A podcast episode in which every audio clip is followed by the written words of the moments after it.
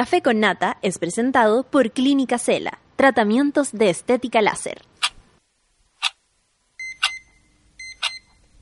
Cuando despiertas en otra sintonía, ves las cosas que otros no ven.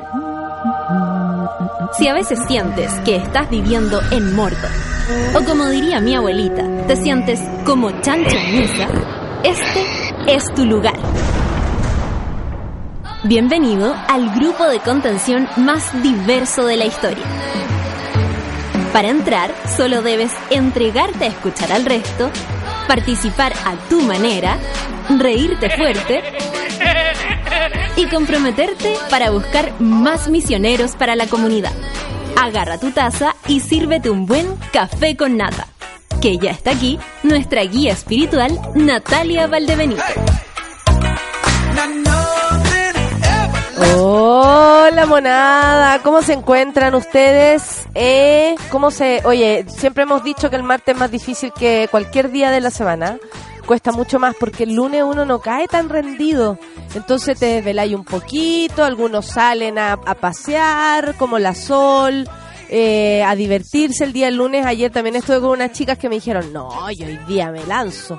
Lunes y todo, me recuerdo a mí misma. Hoy tuve una unos recuerdos de mí misma en otras etapas de mi vida. Eh, cuando había que lanzarse los lunes porque así se decretaba una buena semana. Eh, la, maldición gitana. Si uno juega el lunes, juega toda la semana. Esa es.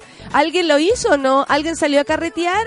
Yo no, yo no, pero eh, eh, como se llama sede de algunas personas, de hecho ayer escuché a algunas eh, algunas chiquillas comentar también que se iban a lanzar. Eh, oye, ¿cómo se encuentran? Yo estoy, yo creo que con una alergia desatada. No sé si resfrío o alergia, pero ahí estamos. Bien, bien de todas maneras. No es nada más que eh, esta voz media pastosa nomás que se empieza, sobre todo en la mañana, no se no, no, no pasa mucho. Oye, eh, ¿quiénes viven de los monos y las monas? ¿Quiénes viven en la región de eh, Puchuncaví, Quintero? Por favor, Orcone, cuéntenme, cuéntenme cómo está la cosa por allá. Me gustaría saber de primera fuente. Estoy súper preocupada básicamente porque es como el empresariado contra la salud de las personas. Fin. Eso es lo que está pasando en Quintero.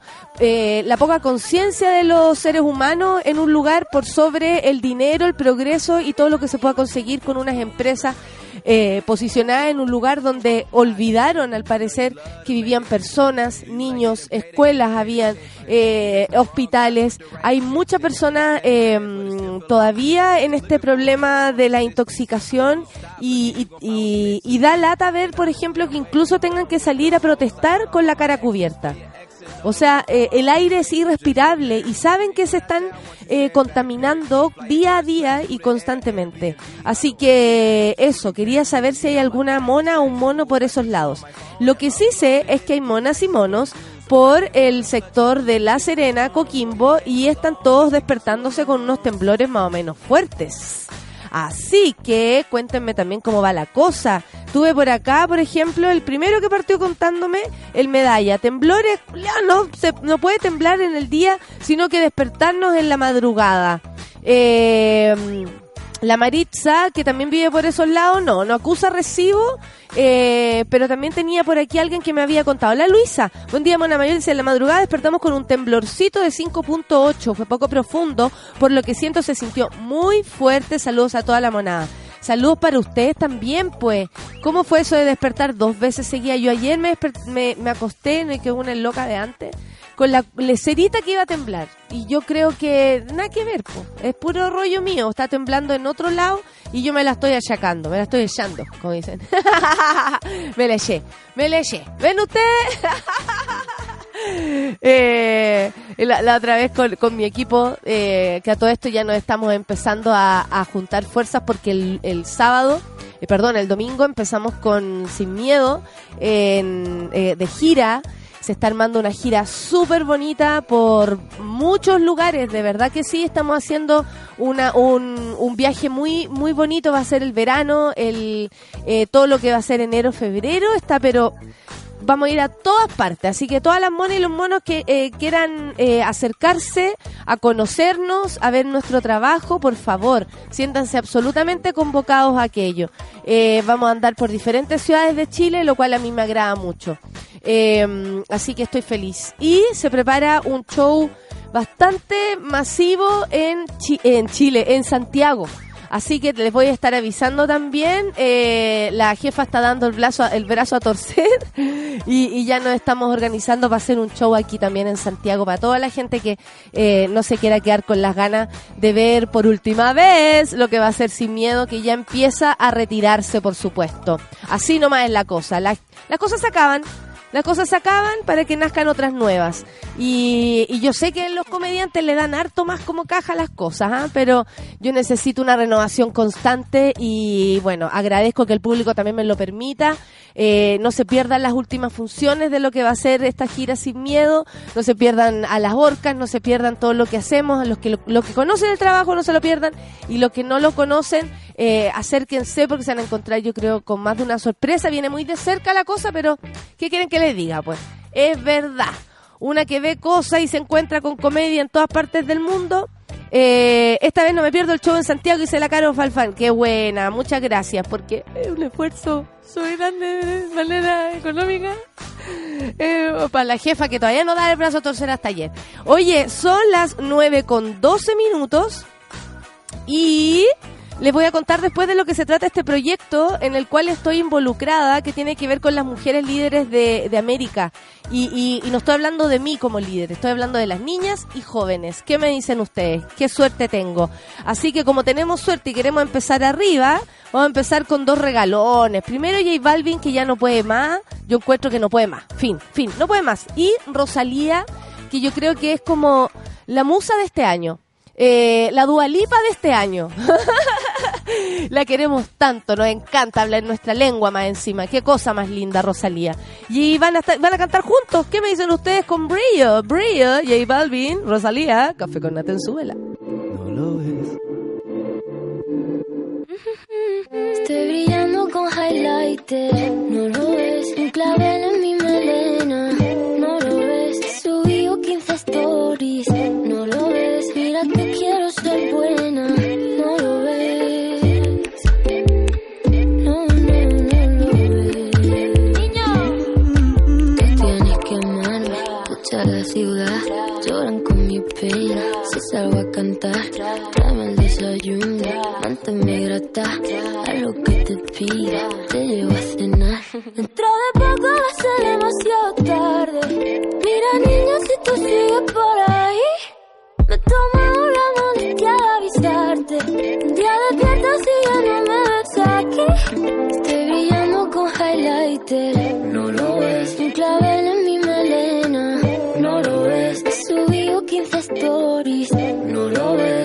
que quiero ser buena. No lo ves.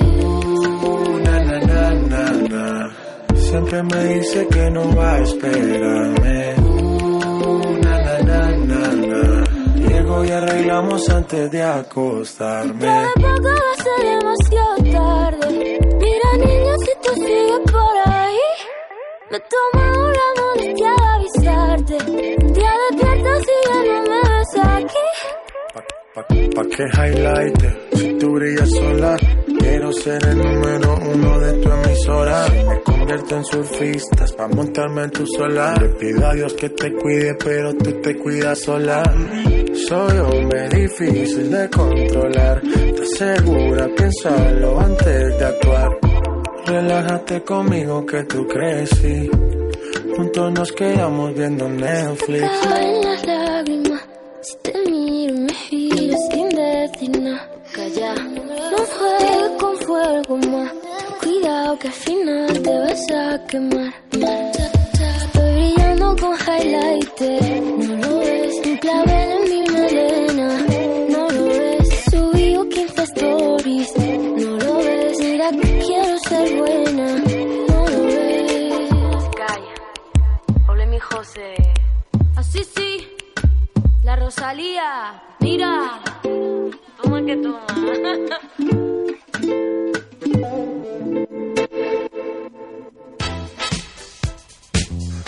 Esa, qué bonito es que canta. Qué bonito es que canta la Rosalía. Qué bonito que tengamos cantantes en español. Yo lo agradezco tanto. Sabéis que de verdad que sí. Me encantan todas las que eh, cantan en inglés, francés, para qué decir. Yo amo el francés, sigo a todo. Me encanta. Es, me encantan muchos cantantes franceses y, y cantantes mujeres también. Pero eh, agradezco el español. ¿Para qué vamos a estar con cosas? Maravilla, todo el gran equipo que reluce con sus buenos frutos, dice admiración pura. Ay, qué lindo. Desde Bruselas, del señorito intelectual, nos manda saludos. Monada en llamas. Qué gitazo, compañero. Dice, eh, te quiero. En- entre- Etienne, en- yo lo quiero también mucho. señorito intelectual. Etienne Jean-Marc, Ya, él eh, pone el de en, la voz más gozosa de los auditores de en- entre paréntesis pone te quiero. Yo también Etienne. Es bonito cuando la gente a uno le dice te quiero. ¿Sabéis que la otra vez una chica se acercó así muy emocionada a saludarme y me decía yo te quiero? Y yo trataba de entender lo que ella sentía. Eh, lo agradezco mucho, pero también tiene que ver con esta como a veces suerte que uno tiene de acercarse a gente que conoce y darse cuenta que es tal cual como una. Fin. Yo creo que eso hace que uno la quiera a la gente. ¿O no?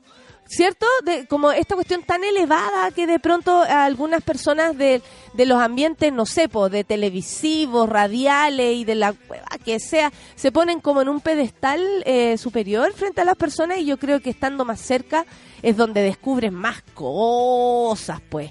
No saca a nada uno con alejarse del público. Masiva protesta por contaminación en Quinteros. Por favor, necesito que alguien desde allá me diga eh, cómo lo están viviendo, qué es lo que está pasando, de qué se han enterado. Eh, la gente que vive ahí supongo que sabe el triple más que nosotros. Así que necesito mi, eh, mi enviada o enviado especial. Una masiva propuesta se realizó el lunes, ayer, en Quintero Puchuncaví, para expresar el enojo de los vecinos por la contaminación que afecta a la zona. Un centenar de personas se movilizaron por las comunas afectadas tras la convocatoria realizada por el Centro de Alumnos de Quintero. Mira, eso es lo que más está llamando la atención. Son los escolares, son los estudiantes los que se están movilizando y qué bueno que sea así, que entre todos nos hagamos cargo de esto. Eh, el intendente de Valparaíso, Jorge Martínez, que a todo esto anduvo tirando palos de ciego, eh, hablando, este fue el primero que salió diciendo que era polen. Imagínate tú, qué falta de respeto. Bueno, anunció que aumentará las fiscalizaciones a las empresas de la zona, a la vez que ratificó que los episodios de contaminación provocaron un total de 311 personas intoxicadas. Qué heavy. En paralelo, funcionarios de la Ceremi y del Medio Ambiente de Valparaíso monitorearon esta tarde la calidad del aire en el colegio Sargento Aldea eh, en Ventana. Em, Sargento Aldea, sí. Eh, hay una calle que se llama así en Santiago Centro. ¿Saben qué? Eh, me parece tan, tan terrible todo esto que está pasando que de verdad no tenemos que dejar ni un día sin hablar de esto. De verdad, ni un día, ni un día que se nos vaya sin decir, a ver, ¿qué está ocurriendo en, en, en Quintero? ¿Qué está ocurriendo en esa zona? Porque podemos ser nosotros también. Disculpen, pero vivimos en un país donde nos pueden poner una termoeléctrica, una hidroeléctrica, una empresa de, de basura en una muela. Así que de verdad, en un tratamiento conducto. Chile pasa por arriba de... eh, está comprobado que quienes hablan de progreso, eh, ateniendo eso como lo mejor que le puede pasar casi que a un a los seres humanos en, un país como tener dinero y nada más que dinero, se olvidan y, se han dedicado a olvidarse de eh, que al otro lado existe eh, seres humanos que viven las consecuencias de esto, de que personas se pongan de acuerdo en un directorio, en una mesa grande, eh, más encima la mayoría hombres se pongan de acuerdo y se pasen por cualquier lado las consecuencias climáticas, las consecuencias naturales, las consecuencias humanas, en fin. Eh, Oye, la gente está eh, en llamas con el tema. Les gustó mucho lo de J Balvin y Rosalía. Manden a Serrín, dice la Dani. ¿Qué temazo te sacaste, Escobar? Partiendo high el martes. Buen día a toda la monada. Dice la Maca Bravo. Resistir este martes furre frío. Sí. Hay hartas personas, yo estoy tragando hondo, si ustedes se dan cuenta, pero está todo bien. Oye, eh, Sol, ¿me permites contarte? Porque es muy difícil hablar sola de esto como si fuera un monólogo, lo que va a pasar con este eh, con esta invitación que recibí a, a ser parte de un comité. Hola, Sol. Hola, ¿cómo estáis? Amo este momento. Es un buen momento en la mañana. Y así dicen que el arte no sirve para nada. Eh, pues sirve para todo, entre los tres, imagínate, hacemos una danza. Oye, eh, siempre dejamos que eso también ocurra. Claro, lo disfrutamos. Eh, este comité que te contaba, Cuéntame, qué foto más linda, me encantó. eh, está bonita esa Está foto. La linda. hicimos hace un buen tiempo, pero me veo bien actual. Te doy regia. Regia. Requia. Regia. Requia. eh, K es niños mejor todo. Amica y Requia es más intenso con K. Sí. Oye, ey, ey, amica. Amica no. Amica Amica no. no. Amica no. ¿Viste? Ese es tu próximo monólogo de las diversidades. la inclusión. Oye, lo que pasa es que tiene que ver con, eh, bueno, el- la fundación, eh, esta es una fundación que tiene que ver con, con la documentación, con- como el sacar a relucir la visibilización de niñas y mujeres, estamos hablando de niñas, sí, estamos hablando de importante. Eh, sexo femenino, eh, que tiene que ver con la documentación de todo lo que se haga de- y, y en, la- en las prácticas de lo, lo intelectual, la tecnología, la política, el arte. Eh, bueno, eh, es eh, en el fondo esto es crear un, un fondo audiovisual formado por los testimonios de miembros del comité. Por supuesto que esto también tiene que ver con lo que yo pueda hacer. de eh, cómo es empujar a esta gente también. po. ¿Cachai? O sea, yo desde Chile y así me puse a revisar a todas las mujeres que forman parte, senadora, diputada, yo digo, ¿qué tiene que ver una comediante? De, de mi perfil soy la única. Eh, pero estamos hablando de toda eh, América y España. Esto está unido con todo esto. Y por supuesto la Organización de Estado Americano, eh, por eso también suena yo creo que muy reluciente, ¿no? Muy que, rimbombante. Muy rimbombante, pues imagínate. Oye, eh, te queremos preguntar sobre tu nombramiento, En casi me siento como la Bachelet. Claro. No, no, no, no tiene que ver con eso. Son mujeres convocadas para precisamente impulsar, visibilizar eh, y, eh, y, y y también puede ser como difundir el arte y, y quienes se, em, se van eh, posicionando desde niña, porque eh, me hablaban también que si tenía que ver o no con... em, con, con ser eh, solamente, que eso te- yo te lo ponía como una, que me lo habían dicho como una crítica, si tenía que ver con ser emprendedora. Yo, por ejemplo, no tengo ese, ese perfil, eh, pero sí reconozco que hay muchas mujeres, niñas, que ya están pensando en aquello. Entonces, Claro. uno también se tiene que abrir a que existe un montón, y, y- y yo creo y agradezco esta invitación por eso, porque me va a permitir abrirme a todas las necesidades de las mujeres y niñas de América y Claro. España. O sea, conocerla realmente, la bailarina, la científica, la, la, la que se destaque en, en lo que sea y o eh, empiece el camino de destacarse, Claro. porque no todas nacemos destacándonos, al contrario, pues uno hace un camino para eso. Y también uno lo hace cuando ve otras personas haciendo lo mismo, cuando uno va como con un sentimiento como, no sé, eh, que me gustan los libros y no ves a nadie que le gusten los libros al lado, es muy Claro. difícil seguir tu camino pensando que estás en lo correcto, hay que tener una voluntad muy muy tremenda. En cambio, cuando tienes los referentes, están a la mano, es, es mucho más fácil. po. El camino se hace bonito. Oye, espérate, a propósito de Camino Bonito, la Gaby Guerra, a mí me gusta contar lo que dicen nuestro, nue- nuestras monas. Y dice que quiere compartir un buen momento de su vida. Dice, me invitaron a Cancún todo pagado. Nunca he salido del país y siento que después de tantas malas situaciones pasadas, esto es un regalo a mi sonrisa y felicidad frente a la adversidad. Gaby, no me cabe duda de lo que estáis diciendo. Qué entretenido. Y, o sea, te pasaste con la invitación. Eh, nada, estoy feliz, igual que tú. Eh, eh, Lo vivimos por ti. lo vivimos por ti y hacemos un alto en lo que yo estaba hablando para poder decirte que nos alegramos de tu felicidad. Bueno, eh, se trata, eh, yo todavía no, no, no participo de ninguna actividad al respecto. Lo primero que me han pedido es una una, elección primero de- del grupo. eh, es que me avisaron hace un tiempo que yo había sido elegida. Luego te hacen aceptar. Eh, si tú aceptas este desafío. Y yo estaba súper insegura porque no sabía de qué se trataba y no entendía. Y empecé a buscar información de, de qué estamos hablando, porque también podía ser una operación secreta de José Antonio Castro. Claro. Y que sabía yo dónde me estaban invitando. Entonces me tenía que asegurar, pedí también, me asesoré para saber, eh, no sé, pues le pregunté a Alejandra Matu qué Claro, opinaba. ¿esto es de verdad? A ti, ¿cachai? Como, como obvio, yo comparto con, mi, con mis amigas y amigos lo que me pasa porque así es la única manera de sentir ese filtro que a veces te dicen, no, cuidado, Claro. o, o dale. O anda con calma. Dale con, dale con fuerza, eh, no te preocupes, está todo bien, ¿cachai? Uno necesita, son los amigos los que te dicen la verdad. po. Y, eh, y luego que acepté, ya empezamos con, con, con mandar esta fotografía y asegurarse de esas cosas. Eh, ahí pueden revisar quiénes son las otras mujeres, todas tienen un currículum increíble. Yo es como pasó por el teatro, tiene Netflix, pero nunca con ese currículum No tan, no cabe- tan cabezón. ¿Sabéis qué? Hay una No cosa me trates buen- así, Sí, tratar- porque a ver qué pasa. Yo estoy, estoy enojada porque en el Ah. hay una cosa que es como seguir el camino de- el- del conducto regular y que en el fondo el mundo te apaña un poco.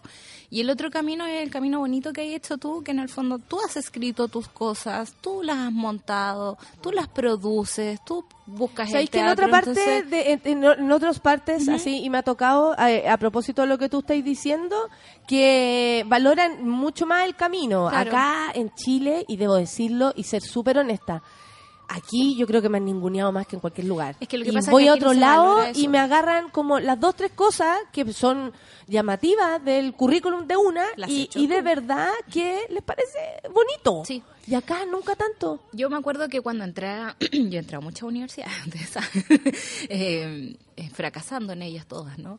Y, y siempre pensaba que era como no me puedo ajustar al, eh, al ritmo o a la, al tipo de persona que quieren que sea en esta universidad. Por ejemplo, en la católica uno como que, yo por creo que eso le pasa a muchas personas. ¿eh? Claro, por osmosis tú agarráis como el ser de la católica y te transforman en algo.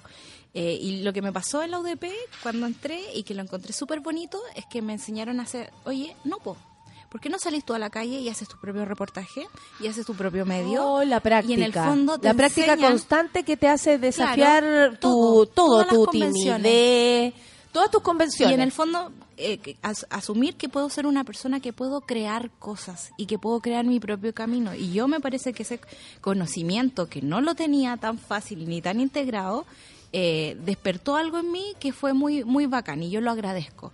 Eh, Personas como tú, esa cuestión la tienen ahí así como ya resuelta hace rato. Pero no, bueno. pero uno igual, uno igual la sufre. Uno igual la Pero por supuesto, por todo camino sufrido, pero en el fondo es eso, en Chile no se valora mucho. Yo siempre hacer tus o sea, yo siempre lo veo, lo, lo hablo acá, eh, como la, eh, bajo la, aterrizamos lo que ocurre, porque se ve súper rimbombante, yo tuve que explicarlo, de hecho ellos también te piden ciertas cosas, como, eh, ustedes saben, yo no soy embajadora de nada, yo no tengo idea de lo que es escribir una mención de un producto, eh, eh, no es mi pega, por lo mismo también soy súper cuidadosa con esto. O sea, Claro. traté de ponerle información, casi que me habían mandado en el mail para que ustedes comprendieran de qué se trataba.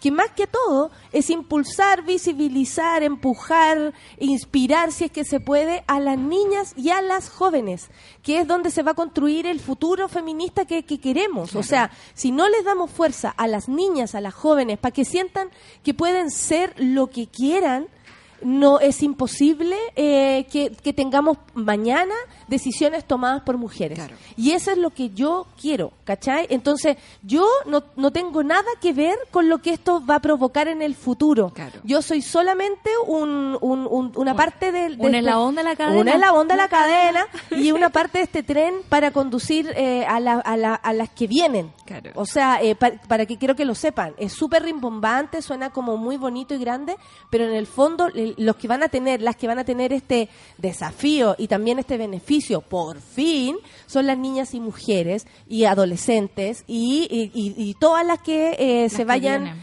claro, y todas las que vienen. Esto Sí. tiene que ver con las que vienen y ojalá ni siquiera hayan nacido para que tengan un mundo distinto al cual enfrentarse sin tanta dificultad como las que hablamos aquí todas las mañanas. Todas las mañanas. claro. ¿Cachai? No tiene que ver conmigo, esto tiene que ver con las que vienen. Y además hay que entender que somos nuestra existencia es tan corta en este planeta que en el fondo nos queda no nos queda otra que dejar la posta, o sea, como pasarla y pensar que podemos influir y que podemos ayudar a que otras sigan su camino sin problema. Entonces, es, es bonito, es bonito. Felicitaciones, puedo aplaudir. Muchas gracias. Muchas gracias, muy bonito, sobre todo por las que vienen, insisto, Sí, sí, porque pues. es muy importante que tengamos, que sepamos lo, los que los que les interesa mi versión de las cosas, sin sin tanta flor ni tanta espina, eh, sepan realmente cómo de qué se trata Claro. y, y no y no nos pasemos rollos que a veces no tienen nada que ver o, o- o engolamos a quien no haya que engolar y todas esas cosas. Pero yo creo que hay que hacer cuestiones. Yo a veces me canso, me, me, desespera, me desesperanzo muchísimo, y ustedes lo saben. Yo creo que ustedes dos son los que más lo saben, porque me ven acá eh, eh, y, y, por ejemplo, claro, batallándola, y de hecho le escriben a, a, a esta cuestiones como lo, lo me, me acordé de Desbordes y, y, y Bachelet. Le escriben a ellos diciéndole que soy lo peor. Igual hay gente que el otro día y un tipo decía gente que de verdad uno va eh, que- no van a ser considerados, o sea, para que tú seas considerado y yo de verdad a veces digo, perdón, pero ¿por qué usted me elige? Claro. Y yo creo que le digo a todos que hagan eso, cuando los llamen a algo, lo que sea, pregunten por qué lo eligen a usted para que sepa cómo cubrir esa expectativa o, si no la puede cumplir, darse un paso al lado y darle espacio a que él lo pueda hacer. Claro. Pero, eh, ¿por qué? ¿Qué pasa? Y resulta que, claro, el ninguneo en Chile es tan, ex- eh, uf, es tan intenso que eh, yo- a mí no me da vergüenza por mí, a mí me da vergüenza como por Chile, porque cuando le hablan a gente, le hablan a, al- a, a esta María Auxiliadora, que es la que me habla ya desde la fundación. Claro, que me da un poco de vergüenza, coño. Y se llama María Auxiliadora. María Auxiliadora. Me encanta. Bueno, y mi tía que se llamaba María Covadonga. María Comado. No, sí, mi, mi- la mitad de mí yo tengo que... Palpita, palpita. Tengo que aceptarla. Sí. Eh, vamos a escuchar música y, después vamos a repasarlo, ¿sí? ¿Los titulé? Los, titu- los titulé. después titulé. repasamos, porque este yo creo que va a ser el día, así como Rosalía llegó a, a encantarnos, ellas dos llegaron a decirnos, este es el mejor disco del año. Yorka, por supuesto, vamos a escuchar Paseíto, Café con Natenzuela.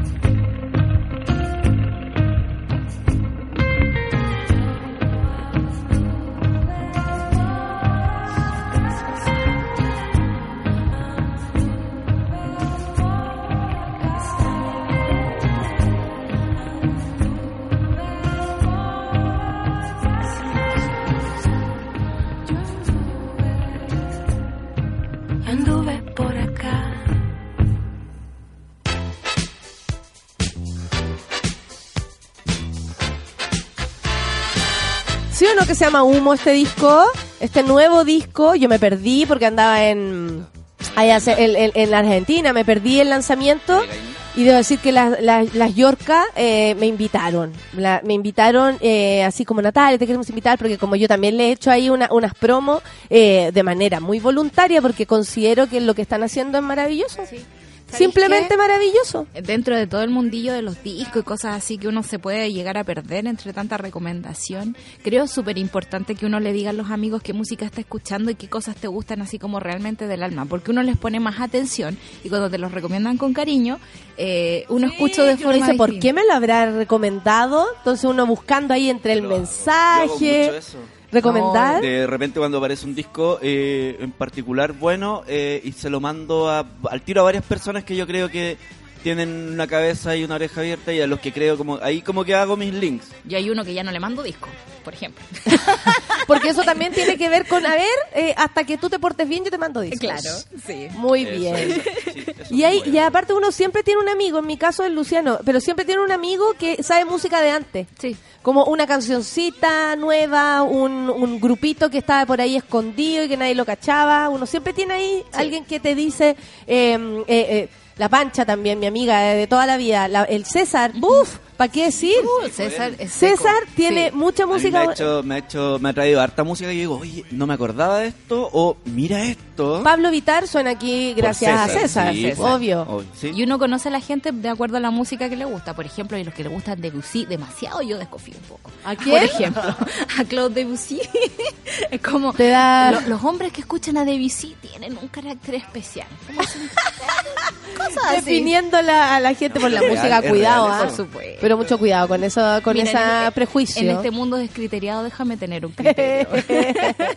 Oye, buena noticia. Sol Serrano se convierte en la primera mujer en recibir el Premio Nacional de Historia. La académica de la Universidad Católica se ha destacado por diversas investigaciones, sobre todo en el campo educacional, y acaba de lanzar su libro El Liceo, Relato, Memoria y Política. Qué lindo nombre. Se convirtió en la primera mujer, como ya dijimos, en recibir el Premio Nacional de Historia. Uno de sus libros más reconocidos es Universidad y Nación, Chile en el siglo XIX, que corresponde a su tesis doctoral y que plantea una revisión histórica del sistema educacional chileno a comienzos del siglo XIX, momento en que se pensaba que la educación era el único medio para avanzar hacia una sociedad visibilizada. ¿Por qué dejamos de pensar aquello? Sí, porque al final todo es educación, incluso si uno agarra Google. Sí. O sea, como tú decidas buscar, educarte desde ahí, no, no, eh, eh, también es parte de tu como de tu historia de educación, ¿cachai? Uno, uno, ¿por qué tiene? El otro día estaban preguntándose, yo agarré calladita un concepto y pa, pa, pa, pa, esto es, y una señora más grande me lo agradeció tanto, me dijo, ¿sabes que yo me habría quedado con la duda para siempre? Y tú agarraste el celular y, y le dije, bueno, para eso sirve. Sí, pues. Pero qué importante Para asumirse aprender. ignorante, lo dice muy bien el programa que tiene el lector Morales acá, pero es de verdad como una actitud Desde ahí de para decir, adelante. ¿sabéis que no sé y no saber no tiene nada de malo? De hecho, Es al contrario, se te amplía el mundo cuando, cuando asumes que no sabes algo y lo investigas o le preguntas al otro sin vergüenza y que el otro tenga la altura para no decirte, ay, ¿cómo no vayas a saber? Ay, eso es lo Esa más penca. Sí, nadie Cuando tiene que saber alguien lo no que tú sepa, sabes. usted no puede reaccionar como no, No. sabí. Oye, igual a veces cometo ese error. No. Pero con la gente Hay de que- confianza. hay que hacerse hace- consciente de eso, que uno que sabe errores, cosas ¿cachai? que el otro no y el otro sabe cosas que tú no y vamos para adelante todos aprendiendo más. pues. Uno nunca sabe nada en realidad. Sí, Es pues, como esa es la cuestión. Uno no usa ni el 2% del cerebro, de verdad. Yo ayer ayer escuché a un monje benedictino hablar sobre el camino del alma para adentro. ¿Cómo? El, camino cami- del ca- alma el para camino del alma para adentro, ¿cachai? Lo que Pero uno eso es como, hace- es, co- es como que estáis hablando así los caminos en el cerro, o sea, perdón, en el campo. Eh, claro. Como el camino del de alma para adentro, adentro, ahí ahí. en el camino del alma para adentro, junto con el, el callejón del cerro. Eh, claro, es como, es como vivir en el Arrayán, ¿no? Eh, y, la, y la cantidad de conocimiento y la, y, la, y la necesidad de bajarte un poco del pony y de decir, ¿sabes qué? No sé nada y quiero explorar y en realidad las respuestas están adentro de mí, eh, no tiene que ver como con la cantidad de información que llegue hacia ti y no tiene que ver también con esta actitud soberbia de decir, oye, que lata que no sepáis eso o, o que lata explicarte o que lata que no vamos a partir de una base. No, es una actitud de búsqueda. ¿Por qué llegamos a ese punto? Eh, porque Serrano, Serrano, es licenciada en Historia de la Católica y realizó un Master eh, of Arts en la Universidad de Yale, nada más y nada menos. En 1993 obtuvo su doctorado en la Historia de la Católica, en, en Historia en la Católica también, y la académica recibió el John Simmons Gu- Guggenheim, no, Guggenheim, así se escribe, Guggenheim. Guggenheim. Guggenheim. Guggenheim Fellowship, que ha sido entregada a solo tres historiadores chilenos, y entre esos Sol Serrano. ¿Qué me decís tú? ¿Tú, tú cachabas ahí eh, Sí. algo de la... Sí, ¿qué nos puedes contar de ella para Sol que Serrano sepamos? es una historiadora muy entretenida. Eh, yo la leí en la universidad, en el primer libro que publicó, que se llama Historia del siglo XX, que lo publicó con la Mariana Elwin y con un señor que no recuerdo. Y la gracia de estos nuevos ¿Te acordáis de la Mariana Elwin? ¿No te acordáis del señor? No, no me acuerdo los señores nunca. Eh, la gracia que tienen estos nuevos historiadores de la católica, que son bastante, es que eh, van a la historia como chica, van a la historia de la vida privada, van a la historia de la persona, uno a uno, no te cuentan grandes procesos y después te los cuentan, pero parten desde ahí. Entonces lo que hace la Sol Serrano y lo que es súper entretenido es que no se queda como estudiando, no sé, pues la- Me soné. Muy bien, si somos humanos, tenemos alergias. Me soné. Eh, ella no estudia, no sé, por la educación en el año tanto, mira, fu- funcionaba así así, así. no, sino que hace eh, como un recuento y salta de época en época para buscar cuáles son los patrones comunes y cuáles son las cosas que nos están aquejando hasta el día de hoy. Tiene un libro muy bacán que yo no he podido leer todavía, que, se, que se llama ¿Qué hacemos con Dios en el Estado? Uy. Pregunta, ¿cachai? ¿Qué hacemos Abrirle con la puerta para que salga. Abrirle la puerta. Ahí hay una sala de juegos, amigo, vaya entretenido. Y ahora esto de, de los tomos que está haciendo de la historia de la educación, que van dos ya publicados, que son publicaciones también eh, colaborativas. La gracia también de, de Sol Serrano es que puede saltar de disciplina en disciplina, es capaz de llamar a la sociología, al- a, a la ciencia, al Ay, que, arte. que cuando se empiezan a integrar las cosas, es ahí donde se hace como como el, el yo creo, ¿no? El resultado completo. De hecho, los niños cuando van creciendo y aprenden a relacionar, por ejemplo, que tú eres, ah, tú eres la hermana, si él es mi hermano y tú eres la hermana de mi mamá, entonces cuando empiezan a relacionar, empiezan a unirlo, eh, es como que se te unan las, las neuronas Claro. una con otra, ¿no? Y empiezan a hacer esa sinapsis importante que es cuando entendí. Sí. ¿Cierto? Sí. Ya. Así es mucho más fácil si tú agarras la historia, entre medio la sociología, o sea, el comportamiento de los humanos, además de, no sé, la mitología griega, por supuesto que puedes llegar a un montón de conclusiones. Claro. po, y así eh, una respuesta mucho más completa. Sí, es muy Entonces aquí la señora Sol Serrano se, Se manejaba pasea. perfecto. claro. Se super pasea. Oye, en un rato más, son las 9.44, vamos a tener eh, al... No me van a creer, ¿ah? No me van a creer, sí. Nunca había estado aquí alguien tan peligroso. No, mentira. Eh, Mentira. no, y bien lo sabemos nosotros. El peligro, cuando uno lo conoce, es súper distinto a lo que vamos a experimentar en un rato más. Vamos a tener aquí a quien fue eh, sindicado como el, el, el que envió el Twitter, en realidad ni lo envió, escribió un Twitter porque ni siquiera iba con arroba la señora Pérez Cecilia, eh, y lo vamos a tener acá, quien fue detenido eh, Por la policía de los sueños, ¿no? por la policía de los sueños, en la comisaría onírica, Donde igual se imprimen los tweets.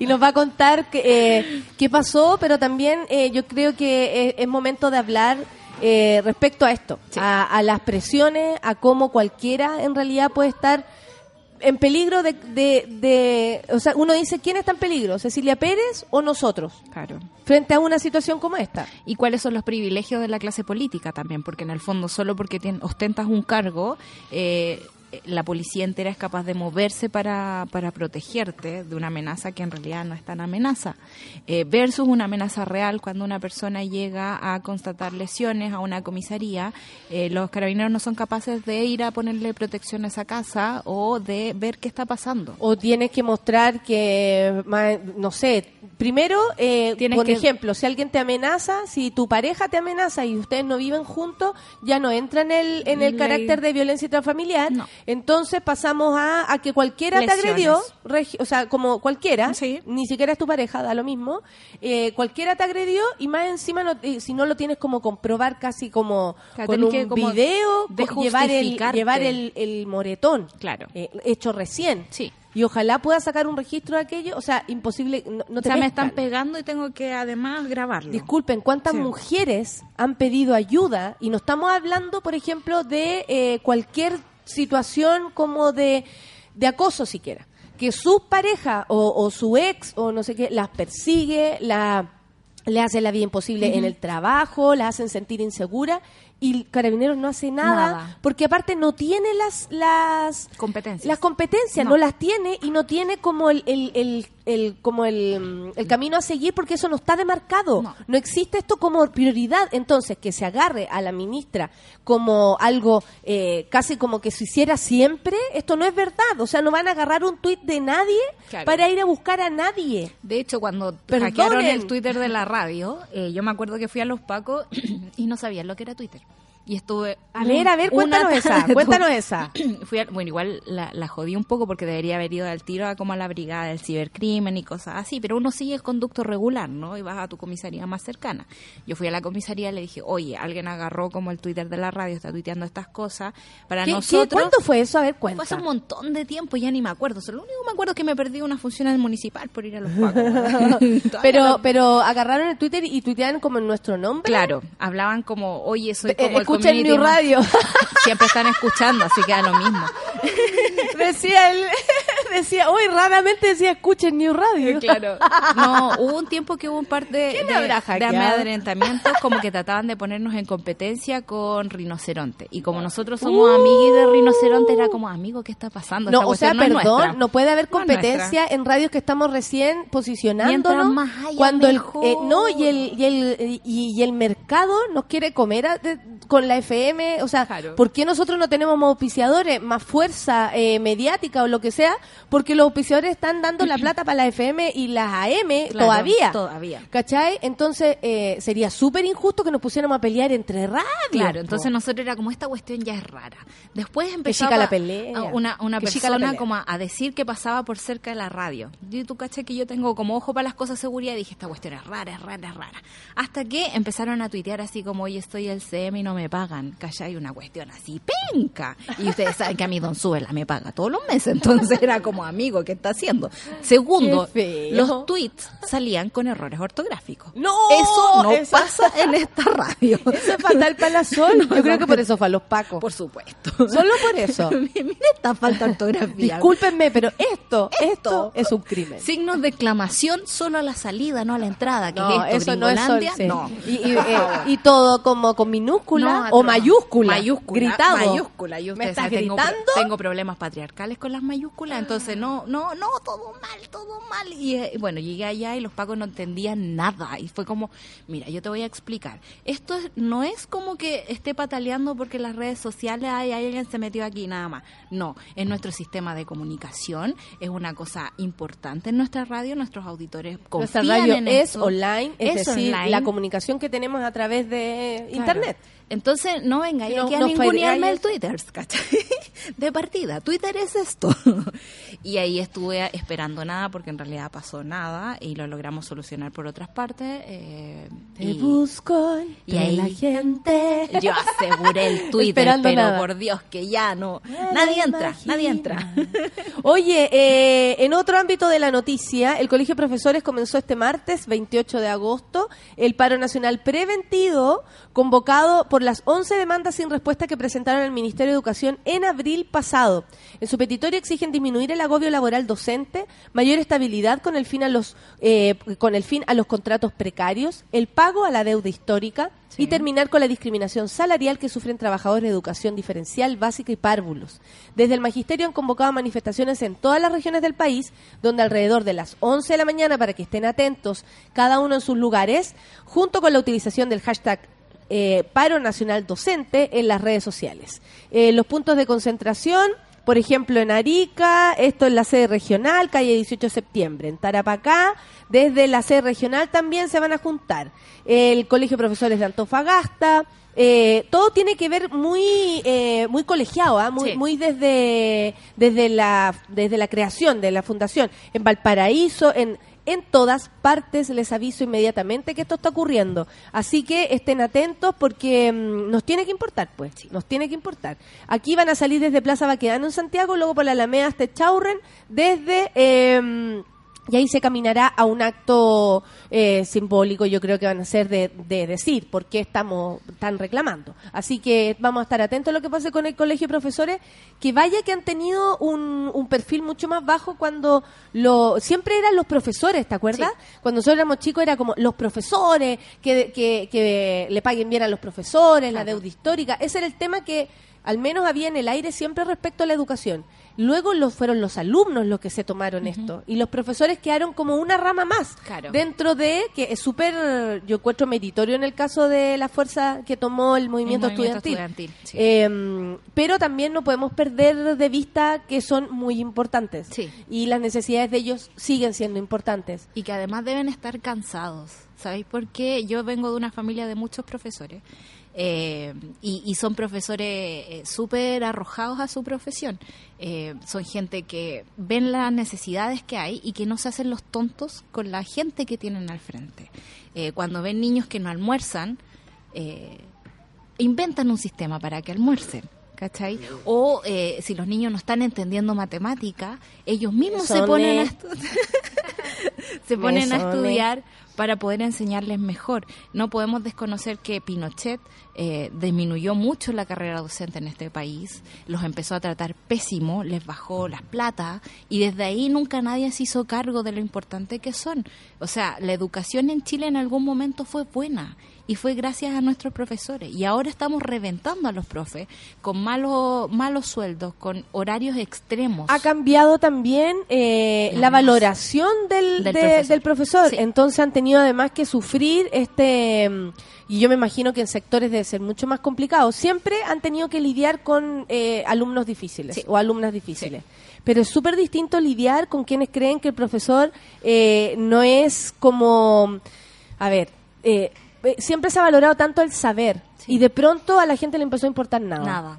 Y los alumnos empezaron a ver, sobre todo en universidades, yo lo he escuchado por profesores y profesoras, eh, a sentir que esto como, como un servicio, como comprar algo. Claro. Y nada más. De y usted, se- y usted tiene que enseñarme y si yo no aprendo también es culpa tuya. Claro. Eh, muchas veces puede delegar ser parte, también, pero... delegar como la crianza. Es como si en el Otra colegio cosa más. tienen que tienen que a- ayudarme a, a criar a este niño porque yo no soy capaz. O sea, mi tía me cuenta unas cosas atroces.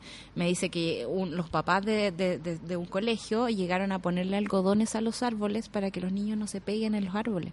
Y es como, loco, no podemos cuidar tanto a los niños, tienen que aprender a que hay un árbol y que se pueden pegar con ellos. Oye, pero y además tienen que lidiar con estos nuevos Con e- papás con que, estos nuevos que papás que dicen que, a los niños ni siquiera, con todo respeto, nosotros no tenemos hijos, así que vamos a hablar desde la Barcea máxima. Claro. No se les puede decir que no. Nada, nada. Y, cualquier ¿cómo? cosa lleva una denuncia. Entonces, Discúlpenme, fue mi primera palabra. Hay, hay dos cosas muy, muy, muy terribles. Uno es como el, el histórico del profesorado en Chile, que es una historia muy preciosa, que también la encontramos en los libros de Sol Serrano. Eh, y lo segundo es que también eh, hubo reformas que le hicieron muy mal a la profesión. Por ejemplo, esta cuestión de que podéis ser profe eh, en dos años, eh, los días sábados, en cualquier universidad eh, privada por ahí.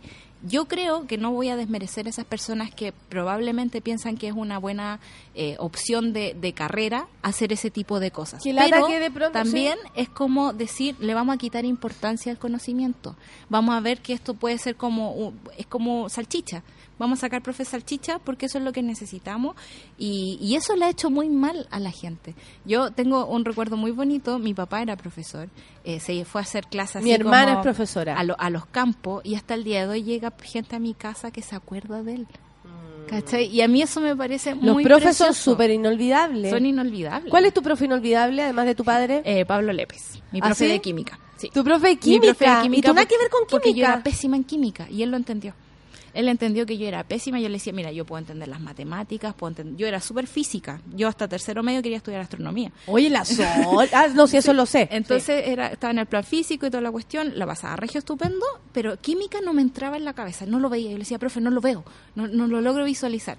Y él me decía, ya no importa, tienes que cumplir con estas cosas básicas, tienes que aprender esto, y por mientras, como te aburrís caleta en mi clase, eh, te voy a traer discos, te voy a traer libros, me ayudó a postular una beca al extranjero, cosa que no quedé, por supuesto, porque no estudiaba en un colegio privado, todos los que lo ganaron fueron de colegios privados. Y ahí uno ve, tam- me enseñó también como la diferencia, pues, de cómo, cómo llegáis al mundo en, en co- en condiciones desiguales. Entonces fue un profe muy real y también fue un profe muy de ¿Tú campo. tenías un profesor eh, que te acordís como... Me, acu- me voy a acordar siempre de la profesora Angélica Fosa, es que ella fue profesora. Uno se lo sabe con, con nombre y apellido, me la, señora, encanta. la señora Angélica Fosa fue profesora de mis dos hermanas mayores, entonces cada siete años se encontraba con un Concha Escobar con mala letra.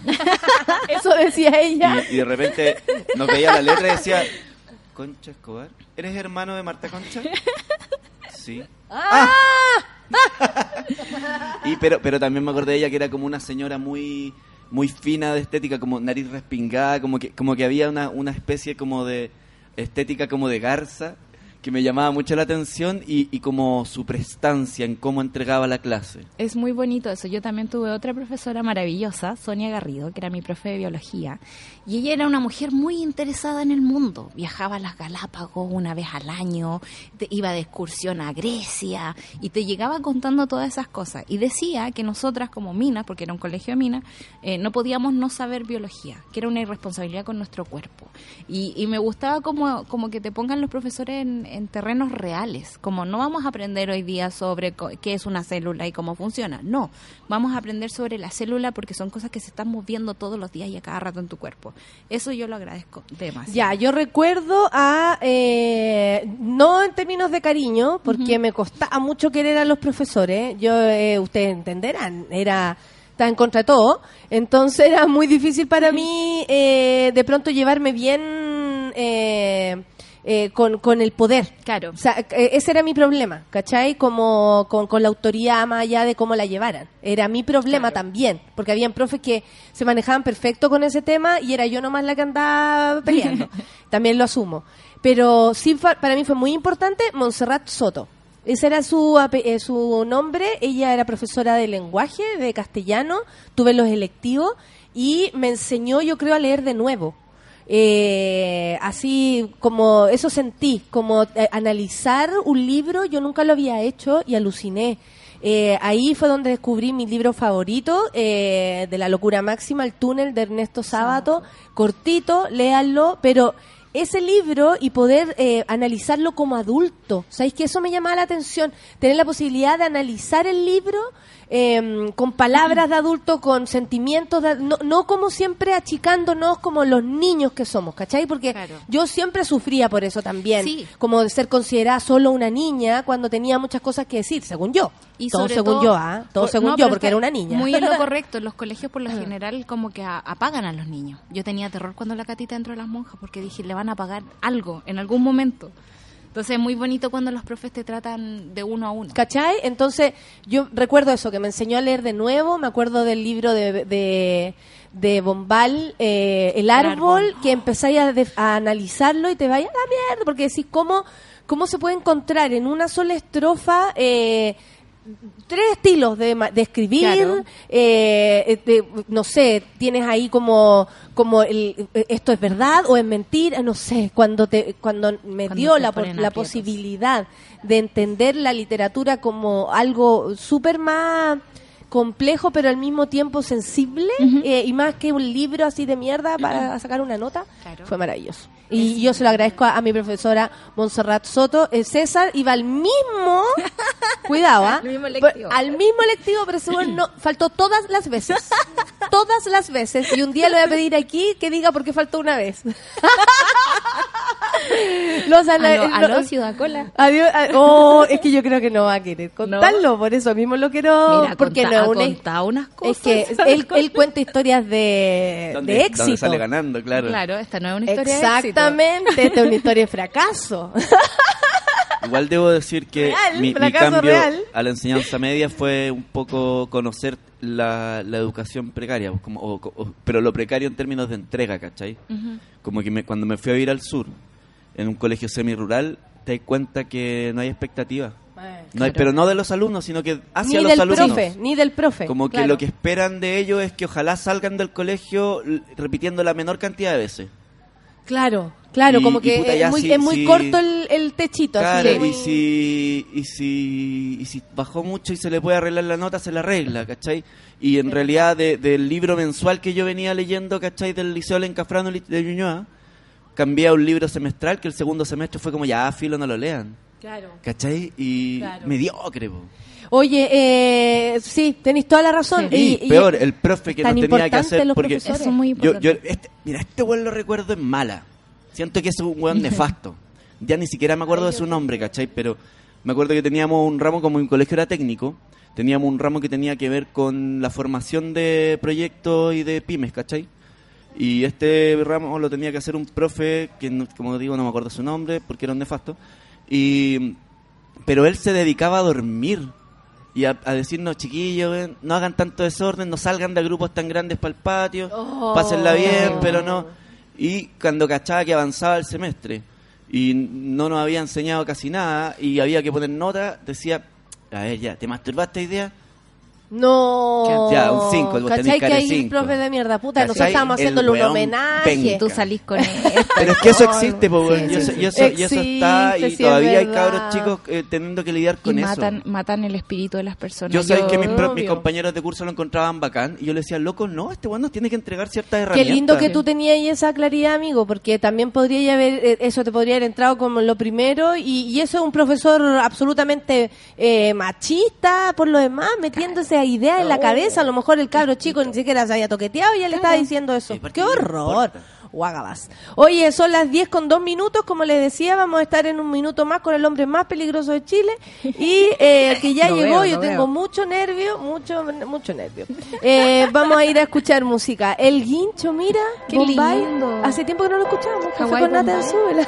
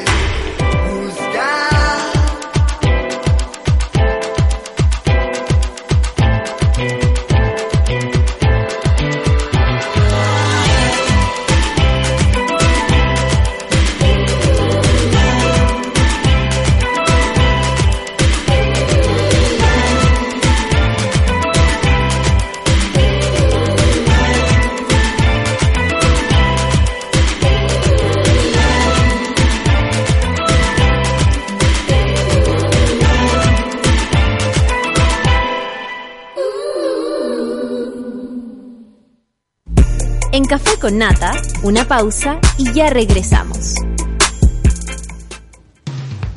Hoy en Sube la Radio. Tómate un break al mediodía y engaña la tripa junto a Isidora Ursúa y Eleonora Aldea. Porque en Caceritas conversamos, echamos la talla y planeamos un mundo mejor. Siempre con amor. Caceritas, de lunes a viernes al mediodía en Sube la Radio. En otra sintonía.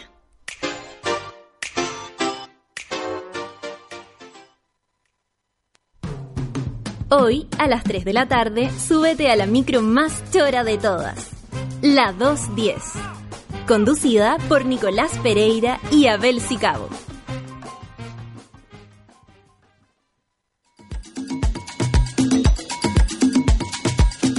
A las 4 y media de la tarde, Fabricio Copano te ayuda a lidiar con ciertas emociones y administrar las paradojas de la vida. Escucha FOMO, Fear of Missing Out, solo por Sube la Radio.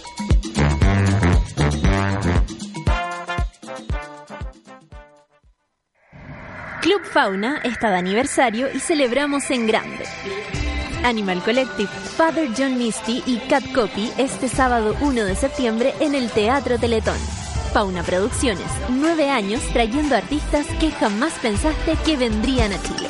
Father John Misty, Cat Copy, Animal Collective, los argentinos Perras on the Beach y los nacionales Niños del Cerro, en el aniversario número 9 de Fauna. Sábado 1 de septiembre en Teatro Teletón. Venta de entradas por sistema.ticket.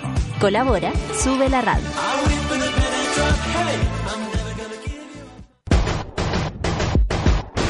¿Cansado de los bellos encarnados, de gastar tiempo y dinero sin resultados? Ven por tu evaluación gratuita a Clínica Cela y evoluciona tu piel con láser alexandrita. Entra a www.cela.cl. Clínica Cela, 12 años de experiencia en tratamientos láser.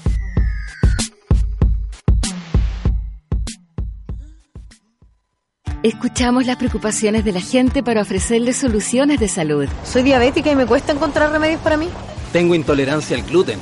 Soy no vidente y las cajas son un problema. Cuando hablamos de soluciones, queremos ser integrales, porque hacemos más que medicamentos. Nos preocupamos de contar con productos libres de gluten, sin azúcar y con código braille en sus cajas. Laboratorio Vago, soluciones para tu salud. ¿Por qué cuando lees el Génesis se puede advertir que el hombre y la mujer actuaron en complicidad, pero es Eva la que se lleva la peor parte? ¿Por qué se le llama seductor a un hombre que logra muchas conquistas amorosas, mientras que a una mujer que hace lo mismo se le califica de puta? Con Grupo Planeta te invitamos a leer Víboras, Putas, Brujas de Roberto Suazo. Una historia de la demonización de la mujer desde Eva hasta la Quintrala. Encuéntralo en todas las librerías del país. Ya estamos de vuelta en Café con Nata.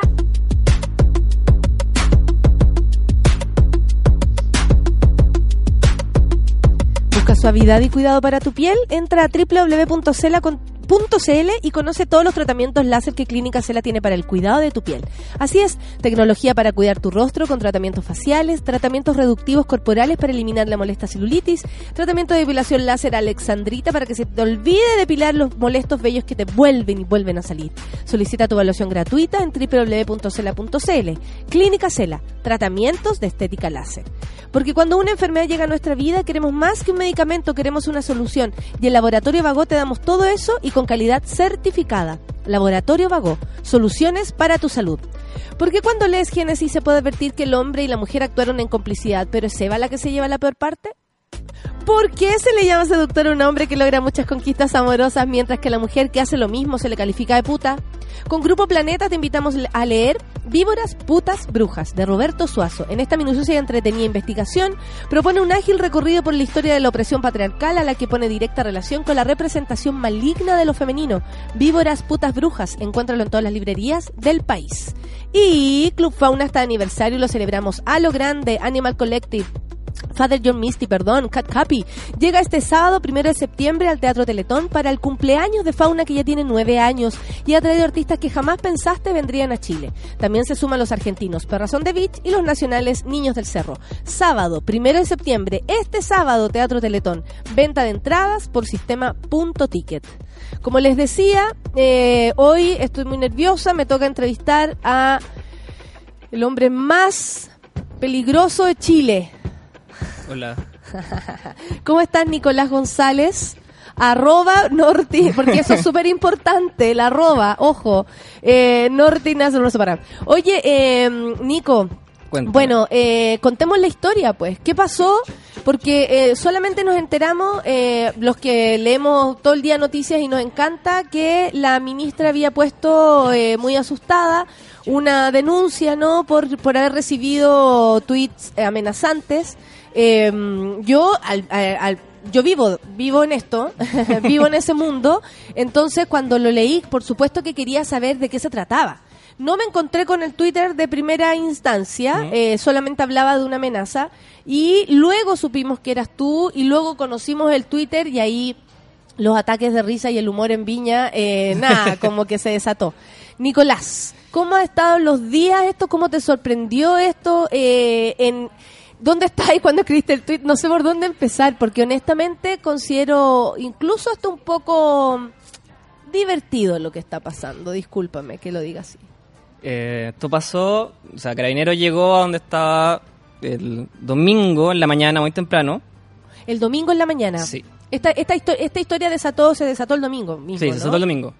Carabinero originalmente, lo S9, según me cuenta mi amiga por la cual llegaron a mí, Ya. querían hacer todo esto el sábado en la noche. O sea, querían hacer como un operativo casi de... Como llegar a- con ariete en tu casa. Como cuando detuvieron al señor que, de- que supuestamente descuartizó al profesor Nivaldo. Claro, de con esa ese misma nivel de forma, seriedad. con ese nivel de seriedad. Eh, según ellos, co- con, su criterio, comillas, ¿Mm? eh, eh, decidieron hacerlo el domingo en la mañana. Perfecto. Llegaron a las ocho y media. Esto me lo contó anoche mi amiga, me contó todo el, el relato, que se llama Paulette. Me contó todo el relato de a qué hora llegaron a su casa, todo lo que hicieron. Llegaron a las 8.30 de la mañana. Los recibió su papá afuera de su casa, que se están preparando para ir a la iglesia. No, todo, todo cae. Más detalles, se vuelve más chistoso. esto. Y eh, se están preparando en la iglesia y a Carabinero le dice, oye, estamos buscando a esta persona y tienen impreso el tweet y tienen impreso fotos de mi Instagram. ¿Por qué llegaron a ella antes de a ti? Ella estaba etiquetada en fotos mías en mi propio Instagram, que estaba en mi cuenta de Twitter. Y ella en su perfil de Instagram había subido fotos de... eh, una, una foto de su identidad. Ya. Y en verdad, solo con saber su nombre, yo lo googleé. Googleé su nombre y apellido. Y lo primero que sale es rutificador, su puntaje PSU, su root, su dirección, sale todo. Entonces, en verdad, Era muy fácil. era tremendamente fácil llegar eh, Ya. ahí en particular. A mí no tanto. Me llamo Nicolás González, de haber, no sé, un tercio del país se va a llamar así. Eh, llegan a su casa y le dicen, mira, te va a ti, eh, le empiezan a explicar la situación, esto pasó, bla, bla, bla. Eh, necesitamos que nos dé la dirección de esta persona ahora, bajo amenaza de ella poder quedar con consecuencias legales, judiciales, por obstrucción de la justicia. Todo esto diciéndole por esta razón. Claro, O mostrando. sea, Polet, eh, un poco. Sí, obvio que les digo quién es, no tengo problema, pero es por eso. O sea, como que todo el tiempo existía este pensamiento, supongo, ¿no? Como de decir, me están. Me estás jue- Eh, Mm, claro, sí. claro, esto no, no, no puede llegar a ser cierto. Claro. Eh, les da la dirección donde estaba, me llama por teléfono así como las nueve y media de la mañana. Tuvieron una hora ya más o menos. Les, les da mi teléfono. In- Inicialmente ella, Carabinero iba simplemente a venir, ya. pero eh, decidieron devolverse a su casa y dijeron, oye, ¿sabes qué? Llámalo tú. Dijeron que me llamara ella a mí para Yo que... creo que a lo mismo Paco le da plancha. Sí, yo creo que le da vergüenza. En verdad, eh, no sé, a mí se me habría caído la cara tener que hacer esto. Claro. Por el tweet eh, a, a continuación. ¿Puedes leer el tweet? ¿Lo tienes ahí cerca? ¿Te lo Eh, recuerdas? ¿Te lo tatuaste? Como Sí, Pinilla, el gol que no hizo. A un tuit de la Gloria. Es- eh, lo, lo recuerdo, lo he leído 200 veces de semana. eh. Esto fue el 16 de agosto, como a las 12 de la mañana. Creo que iba camino a mi casa, desde la universidad. O estaba en la universidad todavía, de verdad no, no, no me acuerdo lo suficiente. Ya. Pero decía, anoche soñé que era del MIR y me joteaba a Cecilia Pérez para poner una bomba en su casa.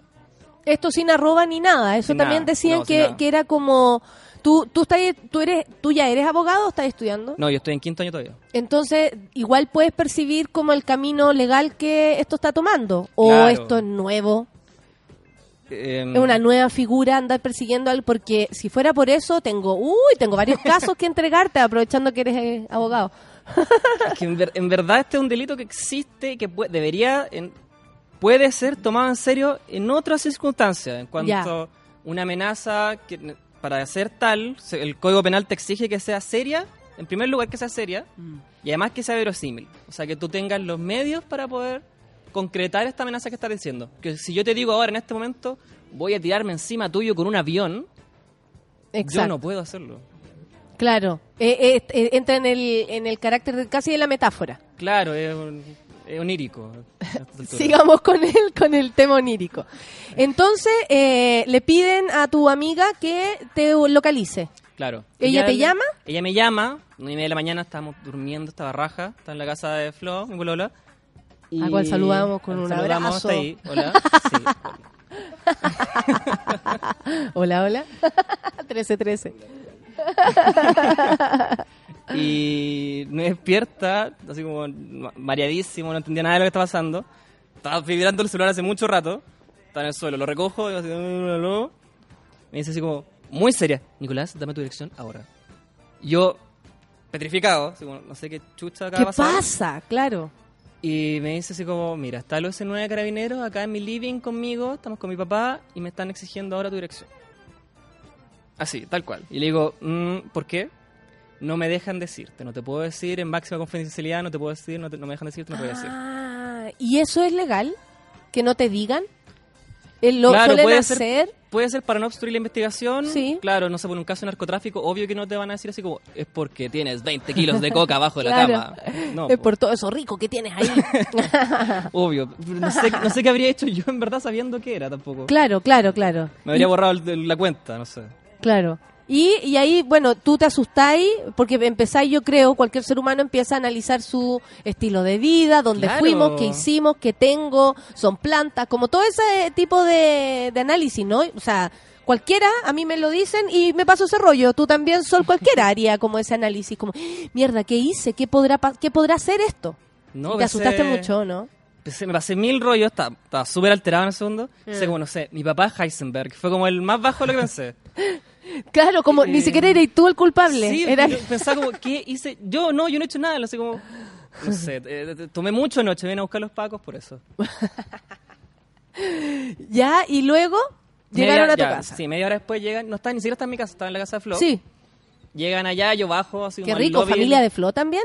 No, está su roomie y hay un perrito. Ay, qué bueno, porque Sí. imagínate, está, y está el papá de Flo, mamá de Flo, abuela de Flo que va los domingos. No sé, como que habría sido más fatal.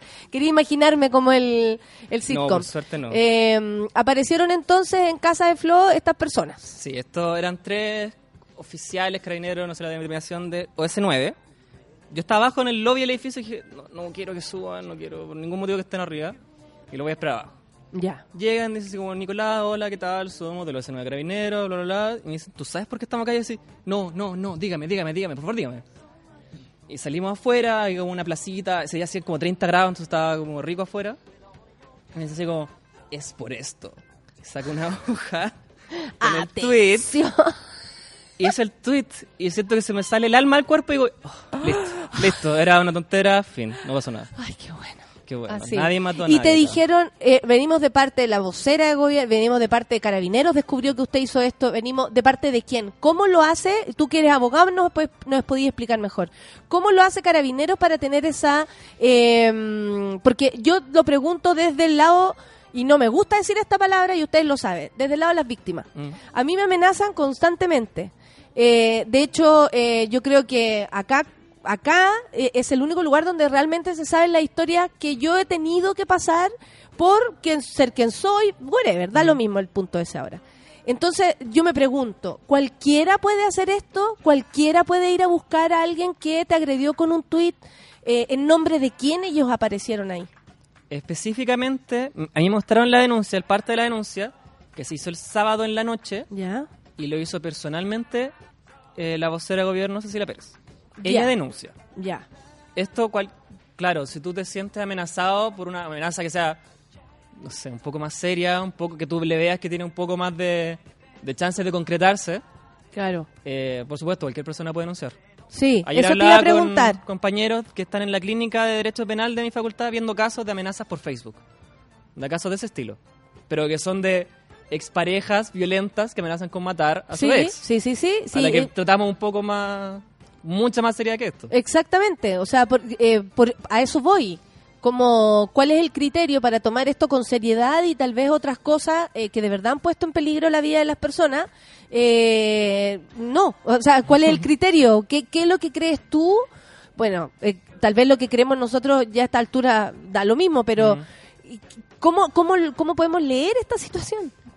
Creo que está claro que hay una, una suerte de primera y segunda clase de ciudadano, en que Cecilia Pérez está obviamente en la primera clase y Mm, todo el resto, mm. nosotros estamos en la segunda o tercera o cuarta o la que ellos no- no- a la que ellos nos tiren. Sí. Y verdaderamente todo este desplante policial, todo este desplante mediático, toda esta rapidez con la que el tema se esparció de una manera absurda. Sí. O sea, yo vi las noticias ese día y yo quería tirar, se supone que yo quería tirarle bombas a la moneda. Esa era mi amenaza. ¿En serio? Sí. Eh, no se proyecten, les diría yo. Claro, no sé, no, no- no soy... No somos nosotros los de, la, de los que bombardeamos la moneda, hay que decirlo. claro, ¿eh? claro, aquí hay, hay una historia de acá y agua bajo el puente y no sé. Eh, Yo claro. tengo harta menos chance que ustedes de bombardear la moneda. Oye, Nicolás, eh, así como si aterrizamos el tema.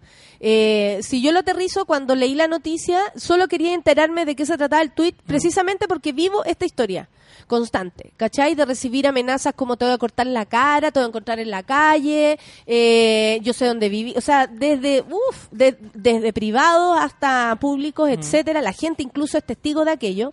Eh, pero ¿cómo podemos leer esto de manera concreta? ¿Qué va a seguir ahora? Porque eh, ya todos sabemos que el Twitter es absolutamente inofensivo desde el carácter desde que soñé con, ayer fue Ujú. hashtag soñé con, qué hermoso, ¿ah? tanto homenaje me- que no, se te ha hecho, memes Nicolás. yo creo que es lo mejor que ha salido. Eh, soñé con y también eh, quedó en evidencia que de verdad esto es una maniobra absolutamente apresurada, acelerada, eh, exagerada, si lo tomamos desde de ese punto de vista, porque yo vivo desde el miedo, po. entonces también me parece que es injusto que un tuit como ese sea considerado y resulta que todas las amenazas que hemos recibido el resto no. ¿Me cachai, o Sí. no? ¿Qué reflexión sacáis tú con todo esto? Como desde el poder, tú vayas a ser abogado, ¿cómo te, te cambia un poco la percepción del país en que vives o no? No, yo esta percepción es la que ya tenía, ahora se me, Ya, perfecto. Solo, solo se me refuerza. En verdad, la mayor, la mayor conclusión que tengo de esto, Sí, de, de sí. poder sacar alguna, que no sea absurda, que no sea reírme solamente, es que se están utilizando demasiado mal los recursos. Me Mm. parece demasiado, demasiado brutal, me parece absurdo, me parece ordinario que la fiscalía principalmente se preste para esto. No me parece sorpresivo, por supuesto, pero me, Claro. parece- me decepciona. Eh, me parece, verdad, que los medios también tienen que hacer un esfuerzo un poco más grande de no solamente difundir comunicados que les llega del gobierno y hacer un análisis, hacer eh, preguntas. Yo creo que ahí no hay análisis No, al no respecto, es, es casi un mandato, les llega el mail y vamos Quiero a decir algo Lo que tú quieras. que yo no quería decir ayer porque no quería tirar a nadie bajo un bus, no quería echarme a nadie encima, pero, Pero hoy ahora día... ya estamos preparados. No, hoy día ya me los quiero tirar todos encima. Vámonos. El día de hoy salió en Bio Bio, Bio Bio Chile, pu- publicado por una persona que se llama Emilio Lara, una nota que se titula Matar a Piñera, pegarle a Cast. Los otros tweets de la amenazante Cecilia Pérez. Ese es el titular de la nota que salió hoy día en Bio Bio Chile. Que salen otros tweets míos diciendo Nicolás González, un estudiante de Derecho, 23 años en la universidad, bla, bla, bla, bla, bla, bla. Tiene estos tweets. Tweets que yo digo, eh, hay uno muy bueno que es quiero ser cuando grande quiero ser terrorista para matar a Piñera. Que parece que ellos nunca han visto un documental porque no entienden que esto es una cita a, a hijos de Pinochet. Claro. Pero bueno, allí, el día de el día domingo en la noche, Cristian Leal Reyes, editor de Bio Bio, comenta en el estado de Facebook de un compañero mío que me estaba, estaba difundiendo el tweet mío, dice eh, la información que les llega a ellas deriva de carabineros. No teníamos el tuiteo original. Ahora lo vimos. Tú buscas Cecilia Pérez bomba en ese momento, era el primer resultado. Nadie más había tuiteado Cecilia Pérez bomba así como en los últimos 10 días. Ya. Dice, no teníamos el tuit original y no nos consta que sea el único como para decir este era. Ahora vienen indagatorias posteriores. Efectivamente, el chico sí fue detenido. Mentira. Le hicieron ¿No fuiste control de detenido? detención. Porque dijeron eso, que había sido detenido. Claro. Y eh, ellos insisten en esto. Dicen, le hicieron control de detención. Mentira. Lo liberaron con citación al juzgado. Mentira. La fuente fue el OS9 de Carabineros y el Ministerio Público, que emitió un comunicado desmintiendo bla, que el amigo trabajara con ellos. La información vino directamente del OS9 de Carabineros y del Ministerio Público, según los editores que han publicado esta noticia. Y esto lo comentó en el estado de Facebook de un amigo. o sea, la información está ahí demasiado a la mano como para que incluso los medios también hagan un esfuerzo de eh, reconocer aquello. ¿Qué? ¿Cuál? Porque eh, hablaban también, él se mostró arrepentido. Él dijo, yo estoy arrepentido. Eh, yo pensé, claro, uno puede decir, oye, puta, no sabéis qué, fue un Twitter nomás, sorry si le molestó, eh, filo, ¿cachai? Uno puede decir eso para para que quede como todo, o sea, si ya es una tontera, eh, mejor entremos en ese terreno, ¿no? Como pidamos disculpas rápido y Claro. adiós con tu cuerpo. ¿Qué sientes tú de todo esto? Porque si te van a buscar los otros Twitter, van a encontrar que dijiste una bomba no sé a dónde, eh, te, te dan ganas de seguir tuiteando. Quiero saber cómo en qué paraste ahí ahora, porque esto viene para largo. Explícame tú lo- lo- el contexto legal también, que tú lo entiendes mejor que Eh, yo, sin duda. Primero, en, en cuanto al... Hay, al menos hay dos posibles caminos directamente de esto. Primero el camino penal, que es el que a mí se me está imputando un delito, Mm. Y que yo soy el, el victimario, quien, quien amenaza a Cecilia Pérez, comillas. Otro camino es... eh, ¿Y eso puede ser real? eh, no sé. ¿Tú si- crees que esto continúe? ¿Tú crees que eh, después de las burlas, después de todo lo... O sea, yo creo que ellos también, ah, eh, eh, no sé, tendrán una asesora, un asesor un poco más joven que les podrá decir, oye, ¿sabéis qué? Estamos dando jugo. No sé, como habrá alguien ahí que ponga la cordura, porque honestamente yo creo que Cecilia Pérez ha recibido Twitter demasiado más duros si es que nos ponemos a buscar. Sí, Y probablemente sería súper interesante encontrar a aquellas personas que de en serio se dan el tiempo de amenazarla, amedrentarla, hacerla sentir miedo. Porque eso puede sentirlo Cecilia Pérez, ¿cachai? Claro. Yo no quiero salirme desde ese lugar donde ella se pueda sentir como ya chata, de que le escriban una cantidad de mierda que de verdad ella dice, hey, por mucho que yo trabaje donde trabaje, Mm. no merezco esto. ¿Me entiendes? Y no lo merece.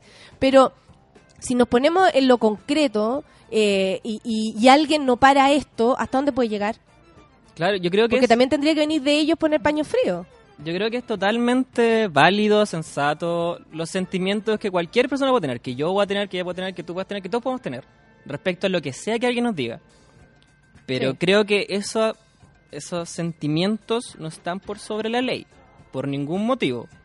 Ella se puede sentir muy ofendida porque yo diga que me gusta la Universidad de Chile y no Colo Colo, y no me va a decir que es una amenaza que, que yo esté diciendo, me gusta este equipo de fútbol y este otro. No me gusta ni uno en verdad. Pero... Perfecto, entiendo, entiendo. O sea, una cosa es lo que ella pueda sentir y lo otro que legalmente significa este tuit. Por supuesto, no, no, puedo, no puedo darle atribuciones legales a cómo se sienta. Eh, si Cecilia por eso, eh, muchas personas podrían ser encarceladas solamente porque me ofenden. Claro, ojalá Piña estuviera preso por esto. Según, claro, según, Según nuestros pensamientos nuestros y pensamientos. sentimientos, sobre todo. Imagínate, esta mañana yo Según el tengo Banco también. Según el banco. y según tanta cosa. Según tanta cosa.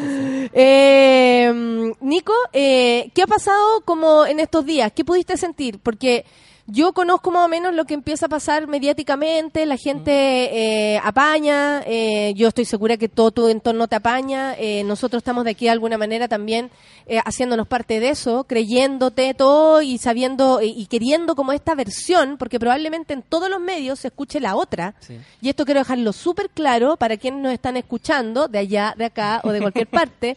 Probablemente la, la- la versión de Nicolás no salga con tanta claridad en ningún lugar y incluso esta pueda ser malinterpretada, tomada por aquí, tomada por allá, según el medio que lo agarre. Entonces, eh, ¿cómo has sentido estos días? ¿Qué pasó desde, desde ahí? ¿Es cierto que el, el carabinero incluso mostraba pudor al momento de decirte, por esto Sí, es venimos? ¿Eso es cierto? Sí, es verdad.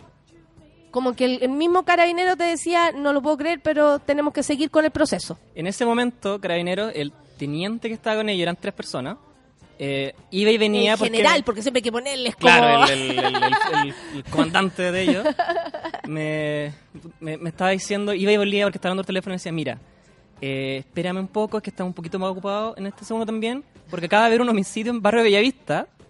Y yo pensaba, ¿y por qué crees que están acá conmigo? Se acaban de matar a alguien acá a, cinco minutos caminando.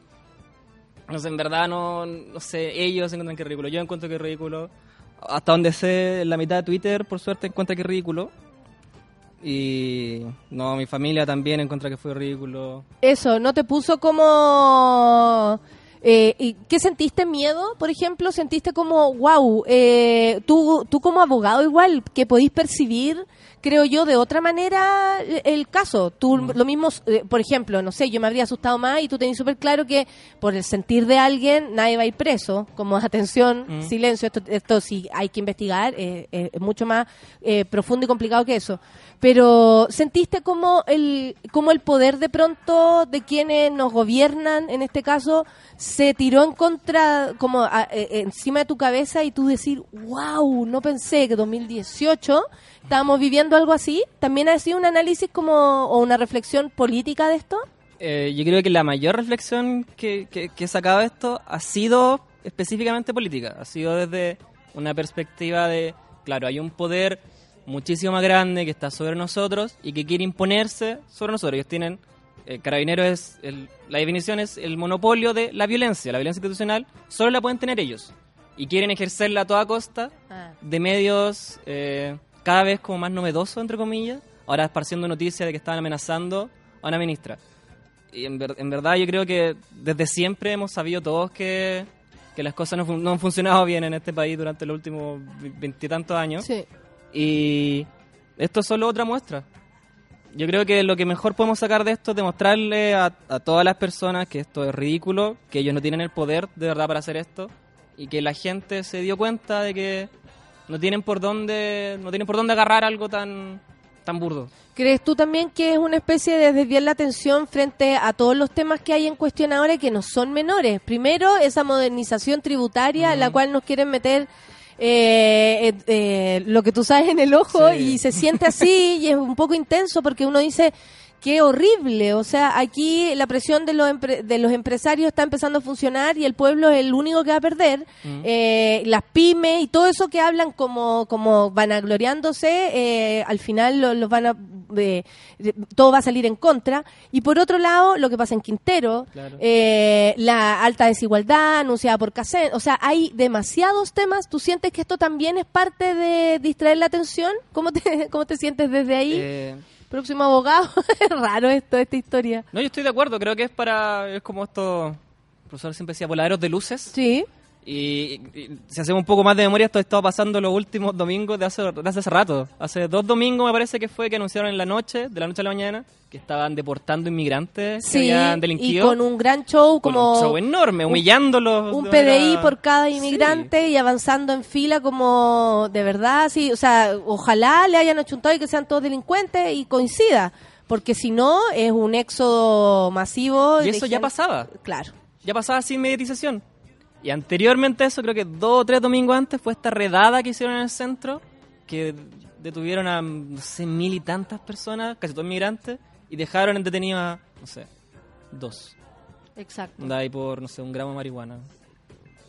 Oye, eh, yo leí tu tweet cuando anunciaste que también venía para acá. Yo dije, ¡Uy, qué heavy! Van a estar todos escuchando. Aprovechamos de mandar un saludo a todos los que están ahí eh, at- atentos al, al pantallazo. Eh, ¿Qué más reflexiones podemos hacer? Porque a mí, por lo menos, me, me- me empieza a. O sea, si antes me sentía vulnerable, ahora me siento más. No, me siento más protegida. Porque yo viviendo desde el lado de, Ces- de, de, de Pérez Cecilia, ¿no? Como, como una afectada, digamos, por las redes sociales y toda su violencia, siento que, mm, o sea, primero somos de primera y segunda categoría y segundo, eh, la forma en cómo utilizan el poder de parte del gobierno es muy fuerte. O sea, ¿qué nos podemos esperar para lo que venga? Es súper loco si nos ponemos a pensar en eso. O sea, puede caer sobre mí, yo le he hablado directamente a arroba Pérez Cecilia, entonces también me, me da un poco de nervio. Y uno dice, ¿se les puede hablar realmente a nuestro... tirar un chiste? Eh, ¿De verdad soñaste con...? Esta pregunta que dice, ¿de verdad soñaste con, con Cecilia Pérez? No. No, sí, fue un sueño verdad. Eh, ¿Qué es lo que, qué reflexión más sacáis tú también como, como abogado, po? Como, como parte del derecho en Chile? Si no es menor la reflexión que tú podías hacer desde ahí. Creo que la, he estado, he leído mucho, no, no tanto como quisiera, porque me quitaron el celular los, los, los ¿Te lo quitaron? Sí, me lo incautaron. Pero lo que he podido leer así desde... ¿En serio? ¿No, no lo tiene...? No, yo no lo tengo. Lo tienen ellos. Y desde lo que he podido leer desde lo que me han dicho compañeros, lo que me ha dicho Flor, lo que me ha dicho familia, creo que lo que más saco es la proporción en la que se utilizan los recursos eh, en Mm, este momento, es verdad. la forma a la que se le destina importancia a temas. Y lo digo principalmente por casos de violencia contra mujeres, principalmente amenazas, que recibes tú, que recibe Camila Vallejo, que recibe Claro. Michelle Bachelet, Carmen que Hertz, Carmen Hertz, que recibió una cantidad absurda de comentarios por Por, ser víctima ser- de, de, de-. ¿cómo se llama? De la dictadura. por ser víctima de la dictadura. Eh, amigas mías eh, que conozco personalmente que han recibido amenazas directas, constantes de hace mucho tiempo de sus exparejas, que antes ya la habían violentado, que la amenazan de matarla, que la amenazan de matar a sus hijos, que la amenazan de matarse ellos, Ah. que denuncian, que van a carabineros, que van a fiscalía y no se hace absolutamente nada. Son casos que se archivan, son casos que desestiman, son casos que van y le dicen, oye, ¿sabes que necesitamos más evidencia? Necesitamos que el tipo venga con un arma, que te diga el lugar, te diga la fecha y que venga él también a decir que te quiere matar. Ahí tal vez hacemos algo. Mm. Y esto en verdad es... Sí, yo creo que como so- que socialmente nos podemos, eh, eh, esa es como el- lo que más debemos reflexionar, como onda, eh, si aterrizamos la situación, qué increíble la desprotección en el que estamos todas menos Cecilia Pérez, Claro. en, en este caso. No hay personas atacándome de, de, de machista por, por, por ser contra Cecilia Pérez. Y por no eh, sé, como si no no- elegiste a otro señor. Claro, tal vez debiera amenazar a Piñera, según ellos, no sé. No sé, estoy... Oye, ¿y, y, eh, vas a seguir en Twitter? Sí, empecé me, me han seguido más de mil personas desde ayer. Estoy... ¿En serio? ¿Estás ahí con más seguidores? ¿Vas a, llegar, vaya a ser embajadora ahora de algo? No, yo quiero que me... Sí, sí, manden a concierto, a todo lo que quieran. Yo, yo les tuiteo, les tuiteo unos sueños. Les mando ¿Cuánto unos te sueños. queda de la carrera, Nico? ¿En, qué, ¿En qué Este, situación el estás? ¿Dó- ¿Dónde próximo- trabajas tú específicamente? No, yo no trabajo. ¿Y estás haciendo alguna práctica? Porque también hablaban de dónde No, no tú estoy- participabas. La práctica se hace después de salir el grado. Claro, pero hablaban. Mm. de, de como tu historia educacional y que te quería como que aclarara y eso. ¿En qué situación estás y tú estás yendo a la universidad? solo estudiando en la universidad en este momento. Me queda este semestre y el otro, después dar el grado, después hacer la Ahí- práctica. No, eh. imagínate, un gran De acá al camino. 2020 tal vez estoy. Claro, un abrazo para ti Mm, sí, y todo favor. lo que te queda para estudiar. Pero también se habló que tú tenías como que habías trabajado en el Ministerio Público, no sé si Tuve leíste una, eso. tuve una pasantía en, la- en el Ministerio Público. Y eso eh, de- es determinante parece en esta situación. No- Cuidado no donde hacen la práctica. No entiendo en verdad la relación que puedo tener con esto. ¿Qué le tapará que la protegen tanto, la orfelina? Cáchate, la gente se lo pregunta. Eh, mm, a ver, muy atento a la entrevista, dice el Jorge. La gente está aquí aterrorizados, todos, dice Val Hidalgo, se ríen. Eh, la gente lo tomó, eh, bueno, nos cuesta menos tomar algo a lo, a lo divertido, para la chacota, como le dicen, que en serio. Prefiero que se lo tome un poco más divertida que tengamos miedo. como que de, de algún modo también esto ha ayudado a, a esclarecerlo, ¿no? Ah, sí, Como, eh, como el juicio de la gente. Cuando uno lee el Twitter y dice, mentira, ¿qué es esto? O sea, mentira que por esta razón hicieron todo este operativo, ocuparon esos recursos, este, este carabinero le dio esta plancha.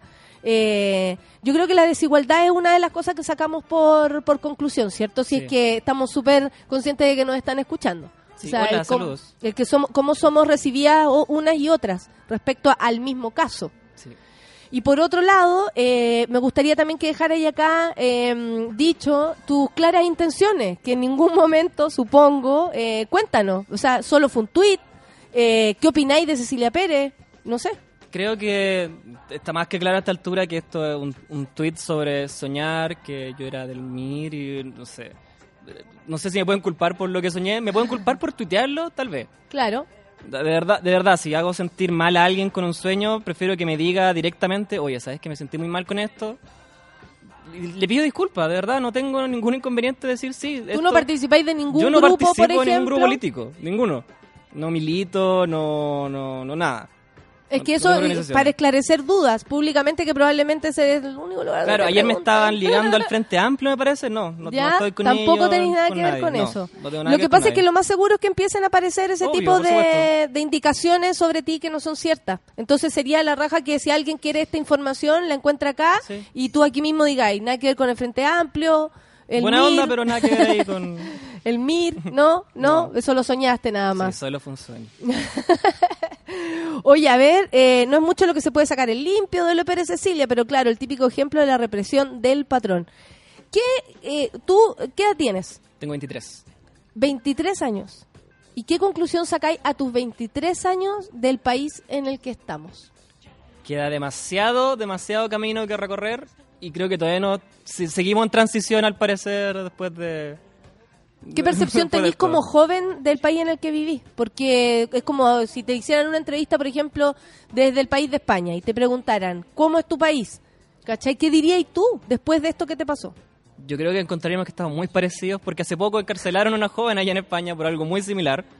Y no, y en verdad creo que estamos en una situación terrible a esta altura. eh, no sé, he visto gente decir que somos casi Inglaterra, la, la Inglaterra de Sudamérica. No, esto sigue siendo tercer mundo, esto sigue siendo un peladero. Absolutamente. Y verdad mi opinión de Chile siempre ha sido bastante negativa. Creo que la de la mayoría de los jóvenes que no estamos en una situación hiper privilegiada opinamos exactamente lo mismo. Y que solo nos queda a nosotros esperar que estos, estos caballeros ya no puedan seguir siendo sus cargos y empezar a entrar nosotros. Empezar a entrar generaciones nuevas, empezar a entrar eh, mano nueva, por ejemplo.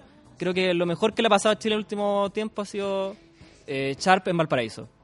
Claro. Claro, es, Claro. Esa, esa nueva voluntad, esa nueva eh, forma de ver el país, de cómo construimos una sociedad, no desde la violencia, no de estas amenazas, no de persecuciones, sino que desde Lo concreto, lo real, concreto, lo que lo vivimos real, a diario. Lo que vivimos, desde experiencias no de experiencias no de burbuja, de ahí todo sale limpio y todo se puede hacer bien. Pero queda demasiado camino que recorrer, que necesitamos demasiada voluntad para esto. Y a mí esto me dio más ganas de... ¿De qué? ¿De- de soñar? De seguir, de soñar, claro. De seguir dándole. ¿Conservas tus ganas de soñar? No, ahora tengo pesadillas. No, ¿Cuál es la... ¿Tú vayas a eh, iniciar acciones legales? Porque también desde el otro lugar se podría decir, hey, a mí me hicieron pasar un momento incómodo, a mi amiga, a la familia de mi amiga, eh, no es justo y yo tampoco voy a aceptar que se ponga mi nombre como el de un delincuente en un país que por lo demás juzga y prejuzga con una liviandad extrema. O sea, estamos donde mañana te van a decir, él es el de la bomba y no el que soñó con, con Cecilia, ¿cachai? Entonces, tú también puedes, puedes hacer algo al respecto, ¿lo pensáis así o no? Yo sé que podemos tomar acciones legales. No sé si sea conveniente para mi defensa decir cuáles en, en- en público. Pero hoy día a la, a la tarde voy a juntarme con un profesor de mi facultad, que nos esté escuchando, el profesor Domingo Lovera, eh, que me, con quien hablé ayer y hoy día vamos a hablar un poco más en detalle. Muchos compañeros me han dado diciendo, no, querellate, sácales plata. y ¿Se puede hacer algo así? Explícame desde, el, desde el- la figura legal, que yo no entiendo nada. Hay- la ley orgánica constitucional del Ministerio Público tiene un artículo que les voy a dejar tarea de ellos si quieren buscarlo, porque no se lo voy a decir yo.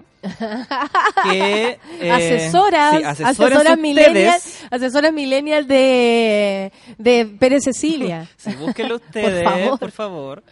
Eh, que- Estamos trending topic, amigo, así que hágase cargo. ¿eh? Uy, llevo varios días seguidos que acá.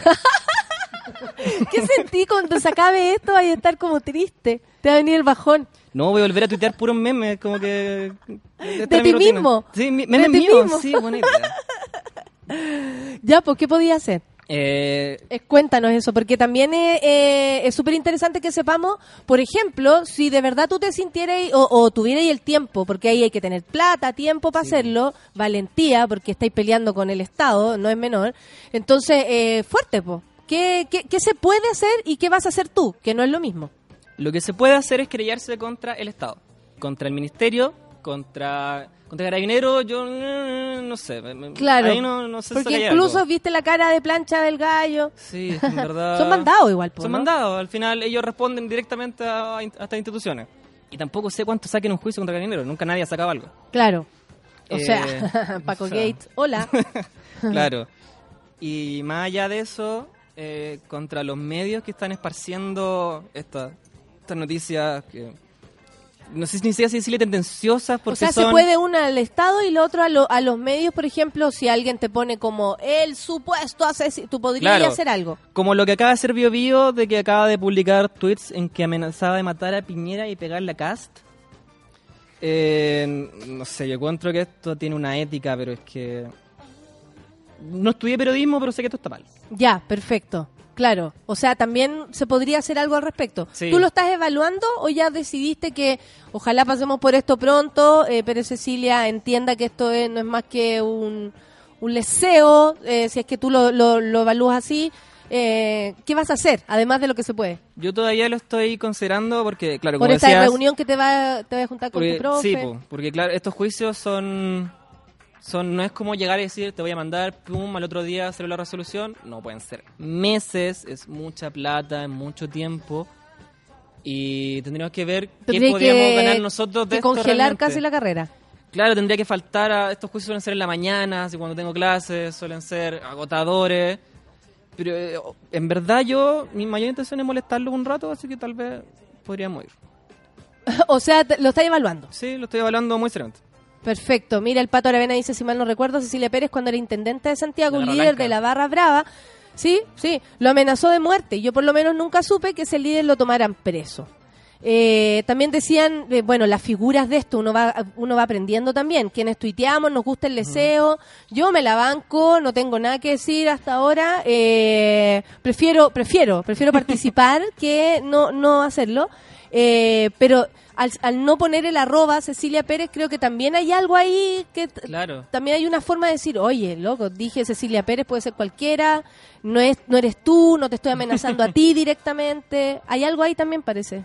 O sea, co- Como para entender quiénes venía tuiteamos. considerando eso como literalmente ese argumento, pero en verdad, sí, no tengo problema en decir que es- está Cecilia Pérez, Claro. pero aún así siento que si no te menciono a ti, si no te lo estoy dedicando a ti, si no te estoy diciendo te voy a matarte, te voy a pitearte, en verdad hay un punto en que, que esto es absurdo.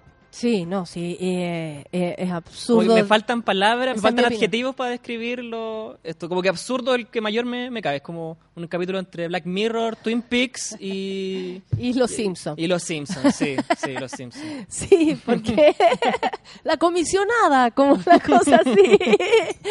Oye, Homero, ¿por qué te pasa esto otra vez? Eh, mira, vamos, vamos cerrando. Yo pensé que íbamos a estar menos rato, pero nos aprovechamos que nos vino la otra invitada, jijiji, para hacerle una, una... ¿Estás pololeando? Ah, te cachai encima. hablar de otros temas que nada que ver. Eh, ¿Tu familia tiene algo que ver también con alguna corriente política? O sea, es que me, me- como para dejar claro estas cosas acá. Supongo Nada. que es importante porque te van a buscar hasta en el abuelo que alguna vez participó en una marcha. O sea, Yo tengo claro que van a ver todo mi Twitter y no sé, van a encontrar unos memes muy buenos solamente. Van a encontrar fotos de mi gata, que, que ojalá las encuentren todas. y más allá de eso, ni ninguno de mis papás milita, ni mis abuelos milita, ni mis tatarabuelos, ni mi recontra tatarabuelo. eso es súper bueno Y- también que lo aclarí. Porque mucha gente debe estar además pasándose Claro. rollos al respecto. y Hijo lo- de Miristad. Y los medios de comunicación hacen gala de aquello muy fácilmente, o sea, de una manera muy liviana, como tú dijiste. Van y buscan unos Twitter, etcétera, eh, que, no, que no le sirven a nadie. La Pati se ríe porque escribiste a las 8 am del 28, mejor ni les cuento lo que soñé anoche. ya te, te transformaste en un en el humor de Twitter. ¿Te dio miedo? ¿Sentiste miedo? Porque ya que Pérez Cecilia tiene todo el derecho a sentirlo, a sentirse chata a lo mejor, que por ejemplo le digan cosas, a, a sentirse amedrentada, ¿por qué no? La violencia de la gente en redes sociales hay que asumirla, Sí, es extrema. O sea, lo digo en serio, yo no la descarto a ella cuando pienso en todas las agresiones que, que recibimos, sobre todo en las mujeres. Eh, ¿Sentiste tú miedo desde el otro lado? Primero, en la primera instancia, cuando simplemente llegaron a los carabineros, nada, cero, estaba tranquilísimo. Cuando veo que empiezan a publicar la noticia en todos lados con mi nombre, sí, por supuesto. Porque más encima es carabineros, que no tienen un buen registro de, de un actuar diligente y honesto los últimos meses. Esto de la aplicación Antorcha, creo que se llamaba este. O sea, la operación, claro, Este, operación. Antorcha, la aplicación que tenían como para meterle WhatsApp a los Sí, mapuches sí, que no sí. falsa, el tío Emilio. no- Sí. De ahí en adelante, ellos tienen mi celular. ¿Hay algo en tu celular que de... alguna foto por ahí? ¿Ah? Y yo miro para el lado así. no, Eh, pero eh, eh, nada. uno en el celular tiene de todo, po. Lo que más me da rabia De es que tienen mi cuenta de Pokémon Go, por ejemplo. Claro que la más allá de eso, en verdad, no hay nada que puedan sacarme. No, Eligieron al Cero. más fome. Eligieron un weón muy fome para... para Sí, porque no ten- por- por- yo te pregunté, por ejemplo, si había historia política en tu familia, porque de ahí también se puede, eh, no sé, uno a veces entendería el por qué encuentran en alguien algo, ¿no? Si queremos llamar la atención, sobre todo con una noticia como esta. Pero sí, sentiste miedo. Sí, sentí miedo de carabineros, del gobierno, del que usualmente sentimos todos los que no podemos expresar en internet, diez veces más. Oye, ¿te pueden indemnizar? ¿En serio? ¿Puede suceder algo así? No sé. A lo mejor Yo creo ya que sí. deja la carrera. Me dedico a ser tuitero. claro. Y después influencer. Claro. Las marcas me, me dan, me, me dan todo. Eres el best lag de los Yo sé, yo sé que pueden. yo sé que pueden indemnizarme. Eso está contemplado en, el, en la ley orgánica constitucional del Ministerio Público. Oye, es que dónde dirigir todo. Eh, yo creo que ahí ahí es donde eh, tal vez el ojo de los asesores, porque tú me decías que hay comunica- eh, asesores comunicacionales que les pasan toda la batería, por ejemplo, de información que hablaron, Sí. que, que eso lo vemos desde House of Cards para atrás y para adelante, que es como presidente, amiga, eh, no sé, asesora, tome, aquí está todo lo que se ha dicho de usted hoy día y, y por ahí va la cosa, hoy día tenemos apoyo. Eh, eligieron dentro de todo esto tu Twitter, ¿cómo, cómo tú que se hizo esto? Yo creo que le pasaron un, un, churrón de, de papeles diciendo: Estos son todo lo que se ha dicho usted. ¡Pah! Lea. Y 10 días después, no sé si se habrá demorado en verlo, si se habrá demorado en pasárselo, no sé cómo habrá sido el sistema, no, no tengo idea. Encuentra mi tweet y ella en la noche del sábado dice: Ah, ya, estoy amenazada, eh, necesito resguardo policial en mi casa, al parecer. Esto es. ¿Se está resguardando de ti? Yo creo. ¿En pero si este salía- minuto? Ayer vi una portada que decía que estaba con resguardo de escoltas policiales y ronda, no sé qué. De ti, ¿de quién tengo al De frente mí, ahora? claro, de mío. Ya tú ves que estoy armado hasta los huesos. Sí, o sea, de hueso sí. Puro hueso. Eh, es loco eso, porque, o sea, para poner como en la mesa la verdad, se están resguardando de ti, una persona que yo persona, que yo ahora tengo al frente. Y ¿Sientes que, miedo eh, No, en este minuto No. no, no siento miedo. ¿Recibiste también la represalia de quienes apoyan a Cecilia Pérez más allá de lo que realmente ocurra? ¿Cómo viviste aquello? Ah, bienvenido a mi mundo. El- el- en realidad los comentarios que he visto han sido... Creo que me da más risa que nada. Hay una cuenta que se llama como Marxismo Cultural que me estaba atacando venezolano y un par de cosas. ¿Ya? Y Chilezuela, igual Chilezuela. me, igual me, me honra, me honra que me atribuyan tanto. Ya, te, te- tú decís, bueno, estoy del lado al menos que me que, que quiero Estoy del lado estar. correcto de la historia. Eso Así mi- lo sientes tú. Así. Deja la carrera amigo y conviértete en el tuitero soñador, dice la Clau. Hay tipos diciendo que Nicolás es un peligro para la sociedad. ¿Tú te consideras eso, Nicolás? Un peligro para la sociedad. ¿Te no habías sé. mirado así a ti mismo? Claro, de repente en la noche escuchando así como punk, digo, oh, soy un peligro para la sociedad en pijama. acostado. creo, punky. Claro, como, soy Kel, claro, soy Kel claro, Calderón, claro. destrozando los Tú te los sientes, medios. claro, más como, eh, como en el mundo de los que Calderón. Eso serías tú de peligroso. Sí, yo creo que me pegan. eh. Oye, eh, bueno, vamos despidiéndonos. ¿Hay algo que quieras decir para, para que nada, para, desa- para tu desahogo, para tu necesidad en términos legales de dejar dicho en algún medio de comunicación lo que a ti te interesa? Yo sé que tú querías abarcar como la, la mayor cantidad de, Sí. de lo que el tema pudiera, porque te van a preguntar en qué, eh, o sea, de en otros medios lo más seguro que te pregunten eh, dónde estabas cuando hiciste el tweet, eh, cuál es tu manera de ver la vida. Pero eh, a mí me interesa más que todo saber tu versión de las cosas.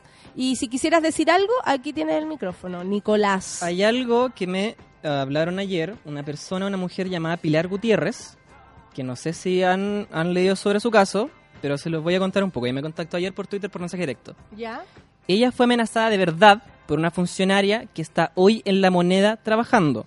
Ella hoy tiene una audiencia, la tuvo me parece que a las eh, 9 de la mañana. Ella envió el RUC de la causa. Amenaza de verdad, no, no de Twitter, dices tú. Claro, amenaza Concreta. eh, concretable, esa amenaza seria, amenaza totalmente. Fue amenazada de muerte por una funcionaria del de la CG eh, SECPRES, que es el, la- el Ministerio de la Sec- Secretaría General de la República. Sí. Eh, el gobierno la mantiene en su cargo, gana dos, más de dos millones de pesos. Esta persona no es profesional. Y realmente yo creo que si vemos la comparación de... Y esto es muy cercana a la comparación porque ambos vienen del mismo ministerio. Claro. Hay una persona que amenazó de muerte a otra, que sigue ganando más de un millón de pesos, que sigue libre, que tiene una persona en juicio, que tiene una mujer asustadísima, como hemos comenzado todo este rato, versus yo, que por un tuit absurdo, un tuit ridículo, un tuit risible, que todo el mundo ha entendido que se toma hablar chocota, me tienen a mí en juicio con mi contra. Esto es cuanto menos ridículo, estamos viendo cómo el... ¿Cómo el se toma una, una claro, situación y otra, eh, considerando que somos todos iguales y el, Sí. el sentir, el miedo, eh, el no vivir en paz? eh, obviamente eso es democrático, cada uno podría sentirlo, pero no se toma de la misma manera Claro. lo- el caso de una y la otra cosa. Mira, Nicolás, eh, que heavy el mundo que vivimos, pero tenemos mm, esta posibilidad de encontrarnos acá de conversar abiertamente. eh, probablemente seamos ahora una eh, opción dentro de los medios, más allá de que los auspiciadores nos apoyen o no, eh, eso es real.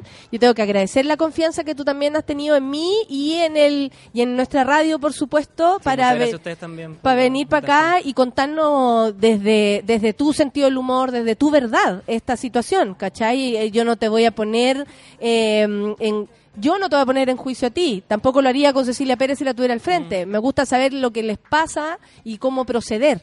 Eh, ahora, es súper importante que nos quede claro que las personas de, o sea, que tenemos categoría de seres humanos acá en Chile y lo estamos viendo claramente con el caso que tú contaste y con tantos casos más que nunca toman en consideración amenazas hacia mujeres que eh, honestamente de verdad eh, no les permiten vivir en paz, porque en este minuto Cecilia Pérez anda haciendo toda su vida, tú estás acá, yo le informo, eh, si nos pasa algo a nosotros, eh, por tu culpa, por lo menos Cecilia Pérez está salvo.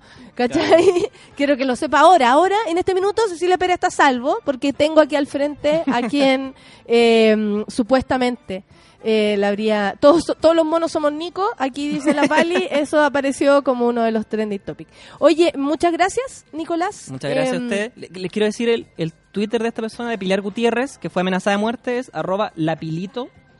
Ella ha estado todos estos días como dando a conocer su caso, por si también se quieren como informar de un caso eh, de- más o menos parecido, pero desde la otra vereda. Perfecto, muchas gracias además por poner eso, ese caso que, que probablemente no lo habríamos conocido si tú no nos contáis. Hay demasiados casos al respecto que no se saben, no tienen esta notoriedad y por supuesto no desvirtúan la, la, la atención. Arroba Nor, Nortinas War. Nortinas War. Un álbum de protistas. Eh, ya, cuidado, ¿ah? porque se, War, War. No, ayer Cuidado, lo- ¿ah? los carabineros también preguntó qué significaba el arroba Twitter y fue también fue chistoso. Qué heavy. Bueno, un abrazo entonces para Cecilia Pérez. Son las 10 con 59. Gracias, Nicolás, por haber estado acá. Y vamos a escuchar a Cat Copy, porque es lo que viene en fauna también, ¿o no? Así que nada, pues, compañeras y compañeros, hemos terminado el programa de hoy. No, muchas gracias por estar del otro lado. Espero no hayan anotado, no inventen nada, no inventen. Estamos acá y acá está la información. Muchas gracias por tener la confianza en nuestro programa. Café con nata. Chau.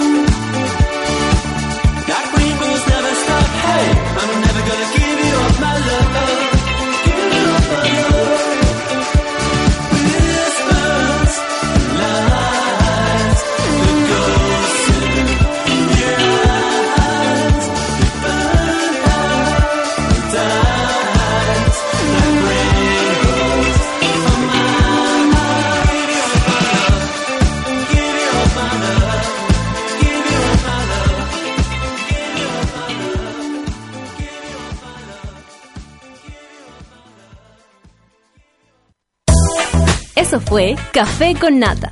Gracias por ser parte de esta comunidad y hacer de Mordor un lugar más apacible.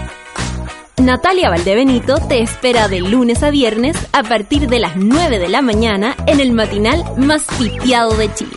Solo en Sube la Radio y en otra sintonía.